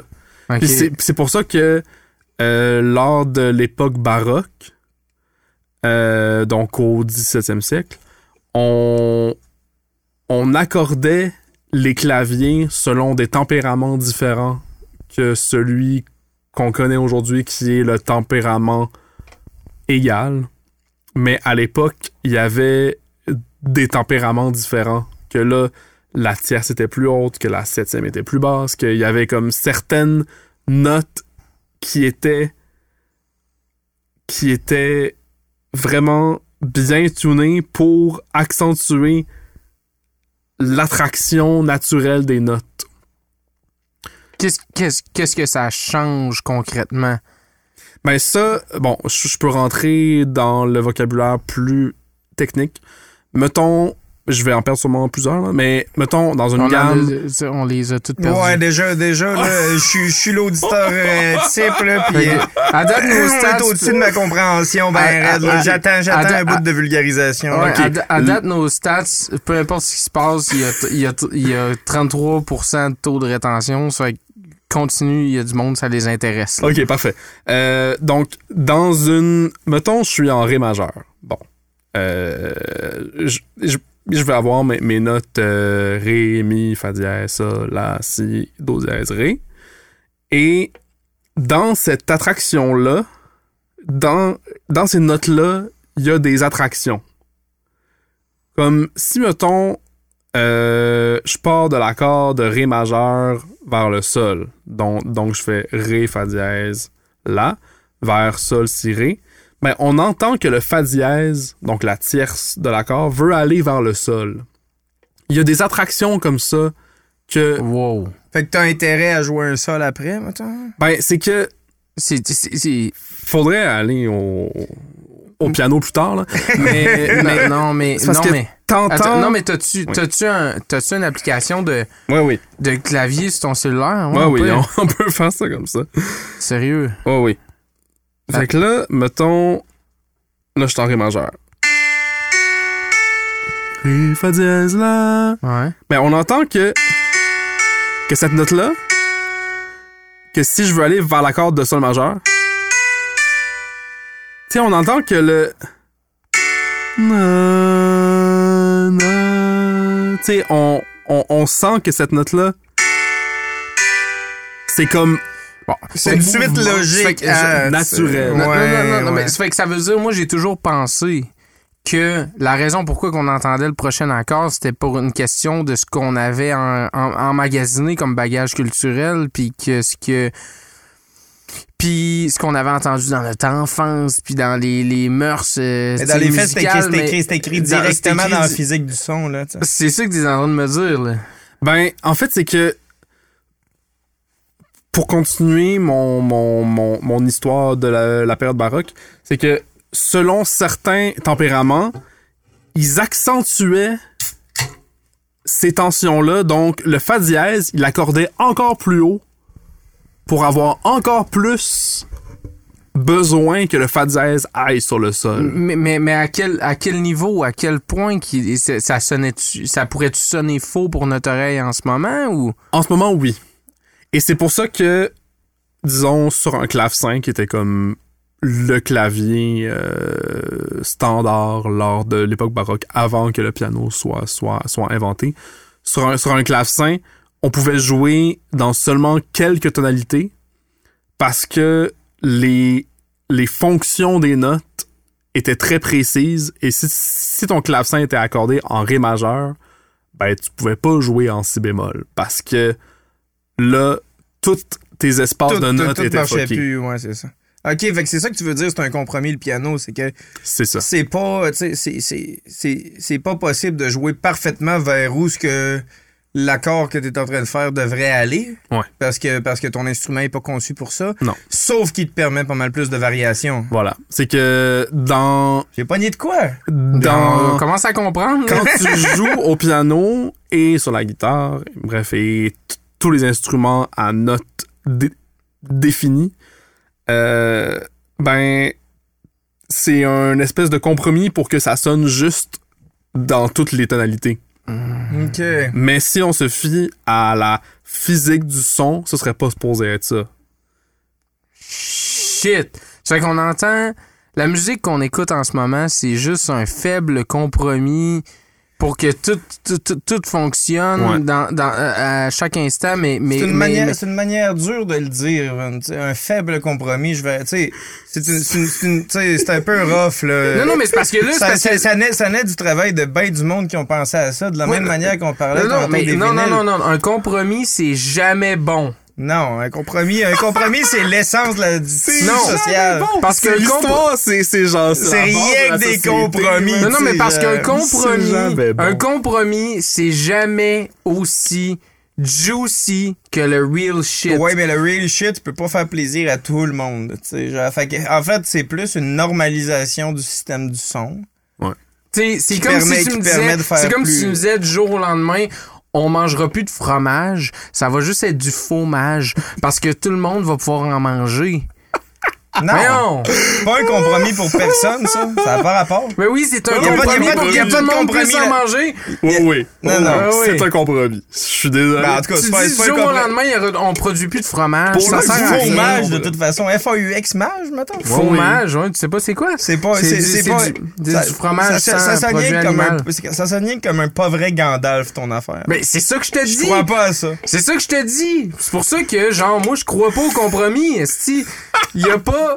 C'est pas vrai que là, en ce moment, toute la musique sur. que- Tu sais, que moi, je tripe sa musique, t'es en train de me dire que dans le fond, je pourrais triper fucking plus si on arrêtait de faire ce compromis-là de style fromage Non, avec parce les que la, pianos. colla- la collaboration deviendrait vraiment plus difficile. C'est ça l'idée avec la normalisation.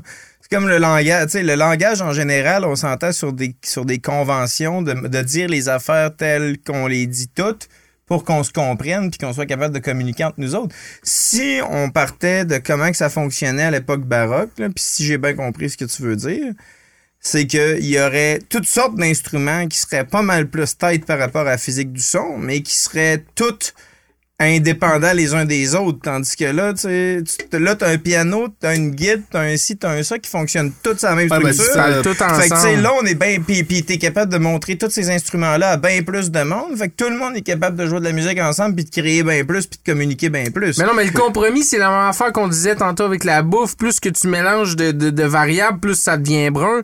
Là, ce qu'on est en train d'écouter, c'est toute de la musique brune. tu sais? Tu comprends Non, ce que mais, je veux dire? mais, mais, euh, Non, c'est qu'il y, a- c'est qu'il y a pas mal. Tu sais, il y a, il y a certaines épices, mettons, qui existent dans rien que certaines cultures actuellement, puis qui se mélangent mal avec des épices de d'autres cultures. Fait qu'on a un système d'épices qui est normalisé, puis on met du sel puis du poivre dans à peu près tout à la grandeur de la planète. Ça fait pas brun mettre du sel puis du poivre, ça permet à tout le monde de faire Ah ouais, je connais ça.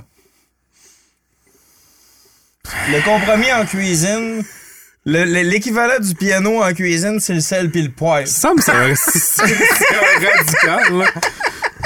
Ben pourquoi moi je suis un radical? C'est pas moi qui est radical. Parce que t'es un c'est le monde qui veut tout man. normaliser la patente qui sont des On va faire radicaux. revenir David Sanchez, tu vas voir, on va parler de compromis s'il s'il va être d'accord avec toi. Eh, si bol. Mais en, en tout cas, je vous invite vraiment à aller voir sur YouTube, puis genre de, de voir des pièces dans différents tempéraments auxquels on n'est pas habitué. Et vous allez voir, ça gratte l'oreille un peu. C'est pas, ce que- Sérieux? c'est pas ce qu'on est habitué d'écouter. Sérieux, si tu veux nous en envoyer Ouais. des, des noms de vidéos, whatever, en- quand on fera le le- le- l'intro de l'épisode, on, ou on le mettra dans la description YouTube. C'est ça qu'on va faire. On va mettre dans la description. C'est tellement geek, là. C'est genre des, des vidéos sur YouTube de genre un dude qui a comme trois clavecins. Puis là, qui est comme, OK, voici la tonalité, nanana.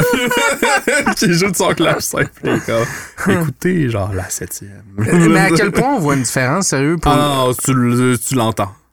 Tu l'entends, Ah ouais. c'est fou parce que dès, dès qu'il s'éloigne un peu de la tonalité, t'entends que ça, Ça crée des frictions, genre, puis là, puis là c'est comme, t'entends Eh, que j'ai la tension est comme, est vraiment intense, Ah, puis c'est c'est, capoté. c'est fou parce que là, tu vois la musique totalement d'une autre façon parce que là, t'entends, disons, des, des pièces de bac pour clavier. Hmm. Puis là, tu peux entendre comment ça pouvait sonner à l'époque. Puis genre, il y a beaucoup plus, tu sais, parce que au- au- aujourd'hui, tu sais, la le concept de la musique finalement, ce n'est qu'une question de tension et de détente. Tension, détente, tension, détente. Toutes les tous- tous les changements d'accords, c'est ça, c'est de la tension et de la détente. Mais à l'époque, la tension était sur un autre niveau parce que Parce que là, dès que tu sortais un petit peu de la patente, de, de- de la tonalité, Ouais. c'était, c'était, ça s'en venait crunchy. Parce là. que là, les, les écarts entre les notes étaient de plus en plus grands. Hein? Puis là, c'était comme. Genre, Hein? tout, tout tirait de son bord, là. Hein? ok, man, c'est fou. Mais oui, c'est sûr qu'on met, qu'on met ça comme. En, en tout cas, moi, c'est sûr, je vais entendre, entendre ça. On met ça en. Parlant d'entendre ça, euh, Hein? tu l'as entendu? Hein? Ouais, Ben oui. je dis. Ça s'est mis à sonner quand on s'est mis à parler de ton. C'est l'heure du tarot. C'est là, t'as c'est là du tarot. C'est Ouais, l'heure du tarot. euh, je sais que pour les autres, euh, tu as juste tiré une carte, mais moi, je serais down d'avoir un tirage complet. Je ferai, non, je ferai pas un tirage complet pour Ah. les besoins de la cause, mais si tu veux que je te fasse un tirage complet à un moment donné, ça va me faire plaisir de le faire.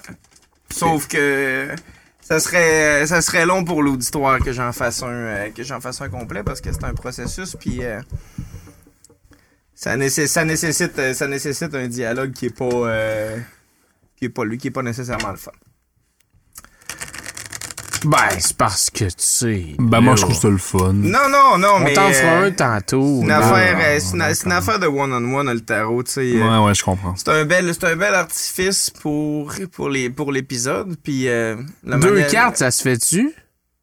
On peut tirer, on peut tirer deux cartes, mais, mais non, la, for- la, for- la formule du tirage, puis en fait, C'est lui en le fait, magicien. non, en fait, je vais être strict parce que, parce que, il y a plusieurs formes de tirage, en fait. Mhm. le tirage complet que je fais, c'est pas nécessairement le tirage complet que t'aurais si t'allais voir une gang de gitans sur le bord de la plage en Californie. Ah oui. Euh, tout, le monde, tout le monde a sa manière de, le- de- de le faire. Puis, tu sais, ou ben tu peux tirer pour la fortune, ou ben tu peux tirer pour la personnalité, Mhm. ou ben tu peux tirer pour qu'est-ce qui est en train d'arriver. Moi, je suis très dans le moment. Ouais. J'ai adapté ma lecture à en faire juste une pour le contexte du podcast. Parfait. Fait que ça briserait probablement ma manière de le lire, puis je ferais quelque chose de cheap si j'essayais d'en sortir deux. Puis là, j'aurais comme. Je serais pas, euh, je serais pas dans le bon mood. Mais je peux te faire un tirage complet, par exemple. euh, N'importe quand que Mais tu veux en dehors de ça. L'affaire, c'est qu'on peut pas changer son affaire parce que c'est truqué. Tu sais, genre, genre Mais oui, cartes mais sont non, mais truquées. j'ai jamais, fait clair à personne qu'il y, a- qu'il y a de la vraie magie C'est comme un magicien, tu sais, fais-y changer son truc. C'est truqué, ça, tu peux pas, là. Fait que je vais te demander pareil, même si je te fais pas un tirage complet puis que c'est ça que t'aurais voulu, de mettre, de mettre de toi là-dedans. Fait que tu, tu le coupes ou tu le coupes pas ou tu le brasses ou, euh, mais faut que tu les manipules. tu. Ouais, ouais. T'en fais ce que tu veux. T'en fais ce que tu veux, tu peux en cacher une, tu peux. euh, tu peux décider c'est quelle carte qui va être tirée sans que j'y touche. euh, c'est toi qui. Il est tatoué. C'est cette carte-là? C'est c'est cette carte C'est elle que tu fais, là. ok. La reine de Pentacle. Dans ta direction. Déjà. Déjà, t'es en. euh, T'es en phase avec. La symbolique de la carte. Le pentacle, c'est tout ce qui touche à ta voix, ta destinée, ton. euh, sens, ton sens de la direction ou euh, ta perspective par rapport à comment ta vie euh, se déroule, puis euh, d'où ce qu'elle arrive, puis euh, où est-ce que ça en va. On est, euh, on est en reine, fait qu'on est, on est très élevé là, dans le contrôle par rapport à ta destinée. Mais la reine, elle a une symbolique particulière de C'est un symbole, c'est féminin de nurture, de s'occuper de cajoler peut-être, je sais pas exactement comment le, comment le dire là. Nurture, ça serait le mot qui me viendrait le plus en tête. Fait que tu sais, t'as un feeling, euh, t'as un feeling actuellement de d'être en phase avec euh, ta progression? T'as euh, l'impression que t'es- que tu sais t'es parti d'où puis vers où tu te diriges, tu sais, puis euh, t'as une bonne perspective par rapport à ça, d'un côté comme de l'autre, mais euh, mais t'as un besoin de sécurité par rapport à ce que t'es en train de faire actuellement, fait que tu mets probablement beaucoup d'énergie dans le fait de consolider la position dans laquelle t'es, tu sais, puis ce que tu es capable, ce que tu capable de faire ou, euh, ou ce vers quoi tu vas être capable de te diriger. Là. Mais tu sais, il y a, y a un aspect euh, bébé naissant de tes bras là, de, par rapport à ta propre à ta propre destinée, mettons. Mhm. Ben ouais. Ben c'est très intéressant parce que en ce moment, je me sens vraiment dans une espèce de de début de quelque chose que tu sais moi j'ai j'ai fini j'ai terminé mes études au conservatoire en 2019, donc il y a trois ans. Puis, pendant que j'étais à l'école, j'ai fait plein de choses dans le domaine de, de la musique pop. J'ai parti un, un groupe qui s'appelait euh, L'Aurore. Euh, J'ai participé à plusieurs projets et tout ça, mais je pense que en ce moment, je commence seulement maintenant pour vrai à, à savoir ce que j'ai vraiment envie de faire. Puis je sens que je suis comme sur le début. Je suis comme sur un début de, de quelque chose. Et ça me prend beaucoup d'énergie tous les jours pour pas être impatient. Ah ouais? De voir, de voir enfin que ça se passe, mettons? Ben en fait, de, de vouloir progresser plus rapidement que ce que je peux dans cette voie-là. Parce que, ben. C'est pas inconfortable, pas en tout ce que tu fais sans en ce moment. Excusez, c'est parce que sonnait le cul. Va être- ok, c'est beau, excuse-moi. Mais euh, ouais, c'est que ouais, c'est ça, c'est ouais, c'est ça, c'est que je sens qu'en ce moment, je suis comme vraiment sur le début d'une voie. Puis pourquoi je suis autant motivé à pratiquer la bass puis le trad, c'est que je sens que ces deux éléments-là, c'est quelque chose qui, qui vont être vraiment très important dans ma trajectoire musicale puis dans ma carrière. Puis je veux pas, je veux pas avoir l'air cheap en revenant, en revenant au début de la conversation, mais as-tu l'impression que c'est comme une espèce de passage? Parce que j'ai trouvé ça vraiment, vraiment important comme distinction, ce que tu as fait au début de la conversation, tu sais, de parler de craft puis de parler de, de création, de faire la différence entre les deux. As-tu l'impression d'être un espèce de passage entre les deux, tu sais? Vers, euh, vers un processus qui est plus créatif puis qui t'appartient plus versus, versus un processus, un processus plus artisanal que tu aurais suivi plus longtemps? Ben, c'est qu'en ce moment, je me développe des nouveaux outils. Puis je pense que pour être créatif dans quelque chose, faut quand même maîtriser une certaine partie des outils du domaine dans lequel on va être créatif. Faut, faut connaître un peu les règles pour les briser. Oui, ben, ben, c'est ça. Puis ben, mettons, pour la bass puis la musique trad, je me sens vraiment encore au moment de faut que j'apprenne la base. Je pense que je suis un peu plus avancé dans la bass que dans la musique trad parce que la bass, j'en joue depuis près d'un an. Mais la, la musique trad, j'en joue depuis près d'un mois. OK, c'est vraiment, vraiment récent. Donc, c'est vraiment, vraiment récent. Mais la courbe. Mais la courbe d'apprentissage est quand même assez élevée. Euh, comme là, c'est ça, comme déjà là, j'ai fait deux semaines de cantrade. Euh, je suis allé à deux jams à Québec. Puis là, la, la semaine prochaine, je m'en vais prendre un, un cours avec la prof euh, que j'ai eu dans le camp du Maine, qui est à Montréal. Donc, je suis comme vraiment dans un. dans un. dans une perspective de formation. Puis ça fait longtemps que j'ai pas été enthousiaste par rapport à ma formation. J'avoue que dans les dernières années de mes, de mes études au conservatoire, j'étais plus tant enthousiaste par la formation parce que j'étais rendu ailleurs, je voulais faire des shows, je voulais faire des arrangements, je voulais euh, vivre la vie du rock. Mais, mais là, j'avoue qu'en ce moment, genre, j'ai envie de prendre des cours, j'ai envie de pratiquer mon instrument toute la journée. tu sais. J'ai. Ouais, je suis comme vraiment dans, Parce- dans, parce dans que- un mode. euh, Parce T'es que t'es vraiment dans une honeymoon phase. Ouais. T'es une nouvelle blonde, là. Ouais. Ouais, c'est ça, c'est ça. Parce que t'as comme de quoi de nouveau à découvrir, dans le fond, avec ton ton, ton bagage, même malgré ton bagage, puis euh, ton, ton instrument, tu sais, Mhm. que, tu- que tu connais, genre sûrement du, du bout de tes doigts, sans faire un... tu sais. Ouais. Mais, mais, mais c'est la nouveauté, c'est de, de créer de la nouveauté, finalement, avec, le, avec ce que tu connais Mhm. ce ce que tu connais bien. Puis euh, c'est un peu comme euh, tu prends toujours le, le même chemin, mais euh, ça fait longtemps que tu prends une marche dans le bois, tu vas toujours dans le même bois, mais t'as comme euh, une roche que tu regardes tout le temps parce que tu la trouves belle parce qu'il y a de l'eau qui coule dessus. Puis là, à un moment donné, ben, tu la trouves lettre, mais genre, tu fais qu'à regarder de l'autre bord, tu sais. Regarde l'autre bord. Ouais, ben c'est ça, il genre. Y, y avait de quoi de beau que t'as sûrement pas vu de l'autre bord parce que ça, tu trouvais Mm. ça beau au début, mais tu sais, de l'autre bord, il y a un arbre qui est en fleurs, tu sais, puis... Ouais, ben, j'ai vraiment l'impression de regarder de l'autre bord en ce moment. Ça me fait du bien parce que je réalise que au violoncelle, ce qui me fait le plus triper, c'est la musique folk. Puis, puis on dirait que cet été, ça a juste confirmé ça.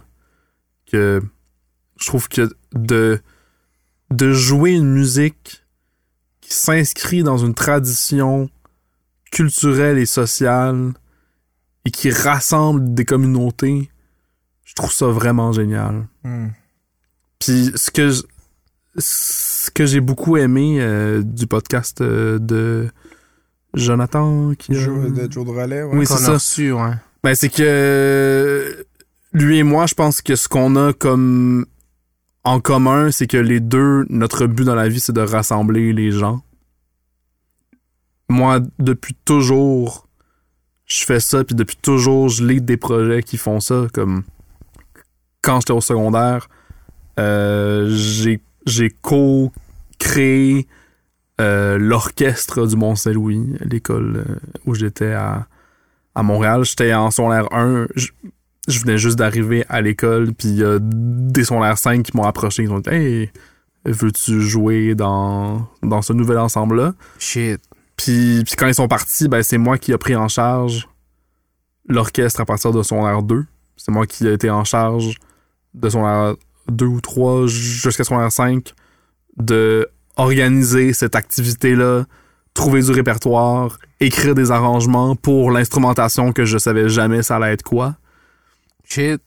organiser des pratiques, euh, faire des euh, faire des concerts, tout ça. Puis ben Apprendre sur le tas. ouais, apprendre euh, sur le top. Puis après ça, à Québec, j'ai participé à, l'organisation du BAM, qui est un qui, est un événement pluridisciplinaire qui inclut toutes les écoles d'art de la ville de Québec. Et là, ben, j'ai rencontré plein de monde en danse, en théâtre, en, en- en art plastique. euh, bref, puis puis après ça, ben, il y a trois ans, j'ai comme j'ai parti un festival qui s'appelle le Festituc, qui a lieu dans le quartier Saint-Sauveur, Qui est complètement fou d'ailleurs. qui hein. est complètement fou. Genre, la, la vibe. Cette année, euh, c'était euh, un party de hippies, man. c'était l'enfer. Ouais. Puis j'ai, j'ai, j'ai juste été capable de profiter d'une journée. là. Ouais. Mais, euh, mais c'est, c'est exactement ce qu'on a de besoin. Puis c'est un peu notre mission à nous aussi. C'est, c'est comme, Chris, rassemblons tout le monde dans un même spot, là. Qui, des artisans, des, euh, des conteurs, des. euh, tu sais, il y avait- tu sais, il y avait plein de- En plein milieu de la, la programmation, je sais pas si c'était prévu le dimanche, un gars qui se met à faire du stand-up, euh, genre Ouais. entre des shows, je, je l'avais pas vu la programmation, je, je sais pas, mais c'était-tu prévu ça, genre? Ben moi en fait, euh, je, je fais plus partie de l'équipe de la Fait que programmation. tu le sais pas si c'était prévu. Fait que je le sais pas. Si ça, mais ça prévu. filait vraiment random, tu Ouais. sais. Parce que là, il y avait le show qui se terminait. Il y a un gars qui arrive qui commence à parler fort. T'es comme, ouais, ouais, c'est quoi qu'il fait? Puis là, à un moment donné, tu te rends compte, OK, dans le fond, euh, Il fait de quoi, là? OK, c'est un autre spectacle. Tu t'en Ouais. rends même pas compte, mais que t'as un autre spectacle en plein milieu. Il est pas sur le stage, c'est comme en plein milieu du monde. T'as un autre spectacle. C'est une expérience qui- que j'ai vraiment trouvé le fun. Mais ça, ça fait partie de la mission de l'événement de. En fait, je, je pense que la mission première de l'événement, ben, c'est un, de rassembler les gens du quartier et les gens qui sont proches. Mais c'est aussi de donner une plateforme à des gens qui en auraient pas.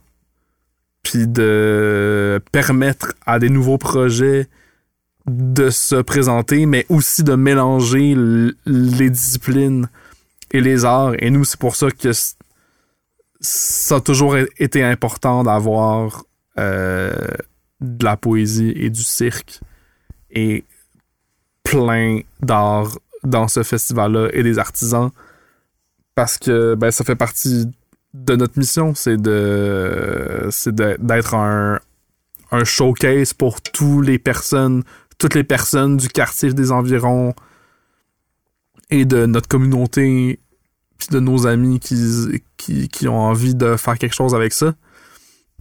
Puis ouais, puis je suis je suis très fier d'où ce festival-là euh, est rendu. Moi aujourd'hui, je suis moins impliqué dans la programmation puis comme puis toute la poutine du. C'est du- toi, c'est toi qui as parti ça.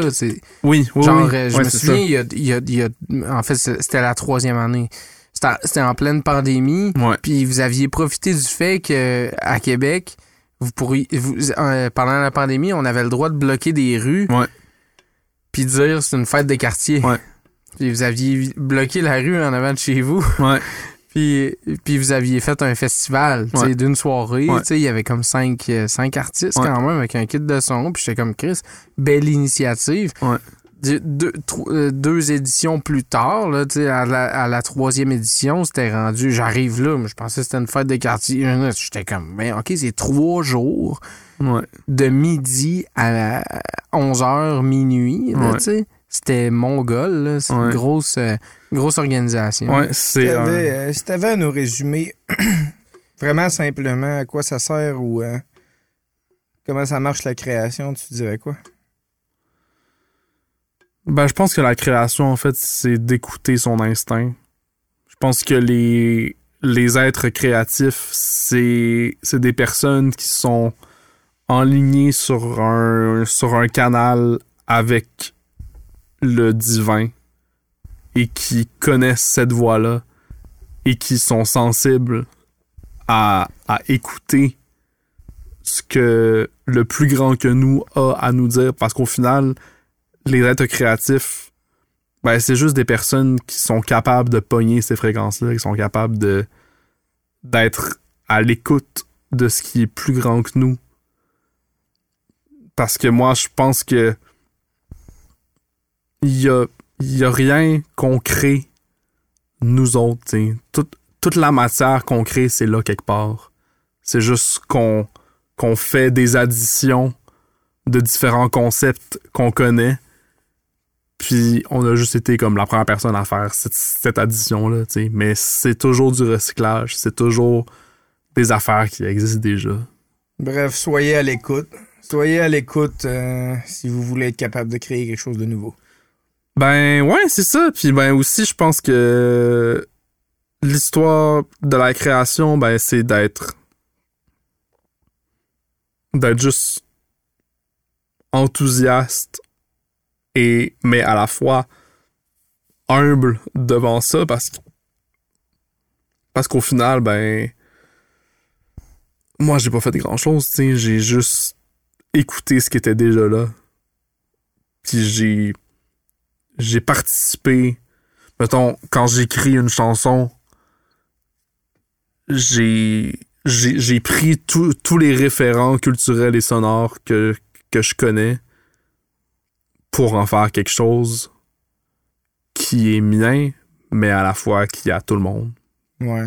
parce que ben ces codes là ben Il était là pareil. c'était là- c'était là pareil puis, à tout le monde puis ce, ce langage harmonique là de la de la musique québécoise ben c'était là avant moi puis ben puis ça va l'être bien après moi puis ça ça évolue tout le temps mais ouais c'est qu'on on fait juste partie d'une d'une tradition de quelque chose puis c'est je pense que cette philosophie là me vient beaucoup de la musique classique que ben, dans la musique classique, on, on s'inscrit consciemment dans une tradition centenaire et multicentenaire pour continuer de porter des, des textes puis des mélodies euh, qui,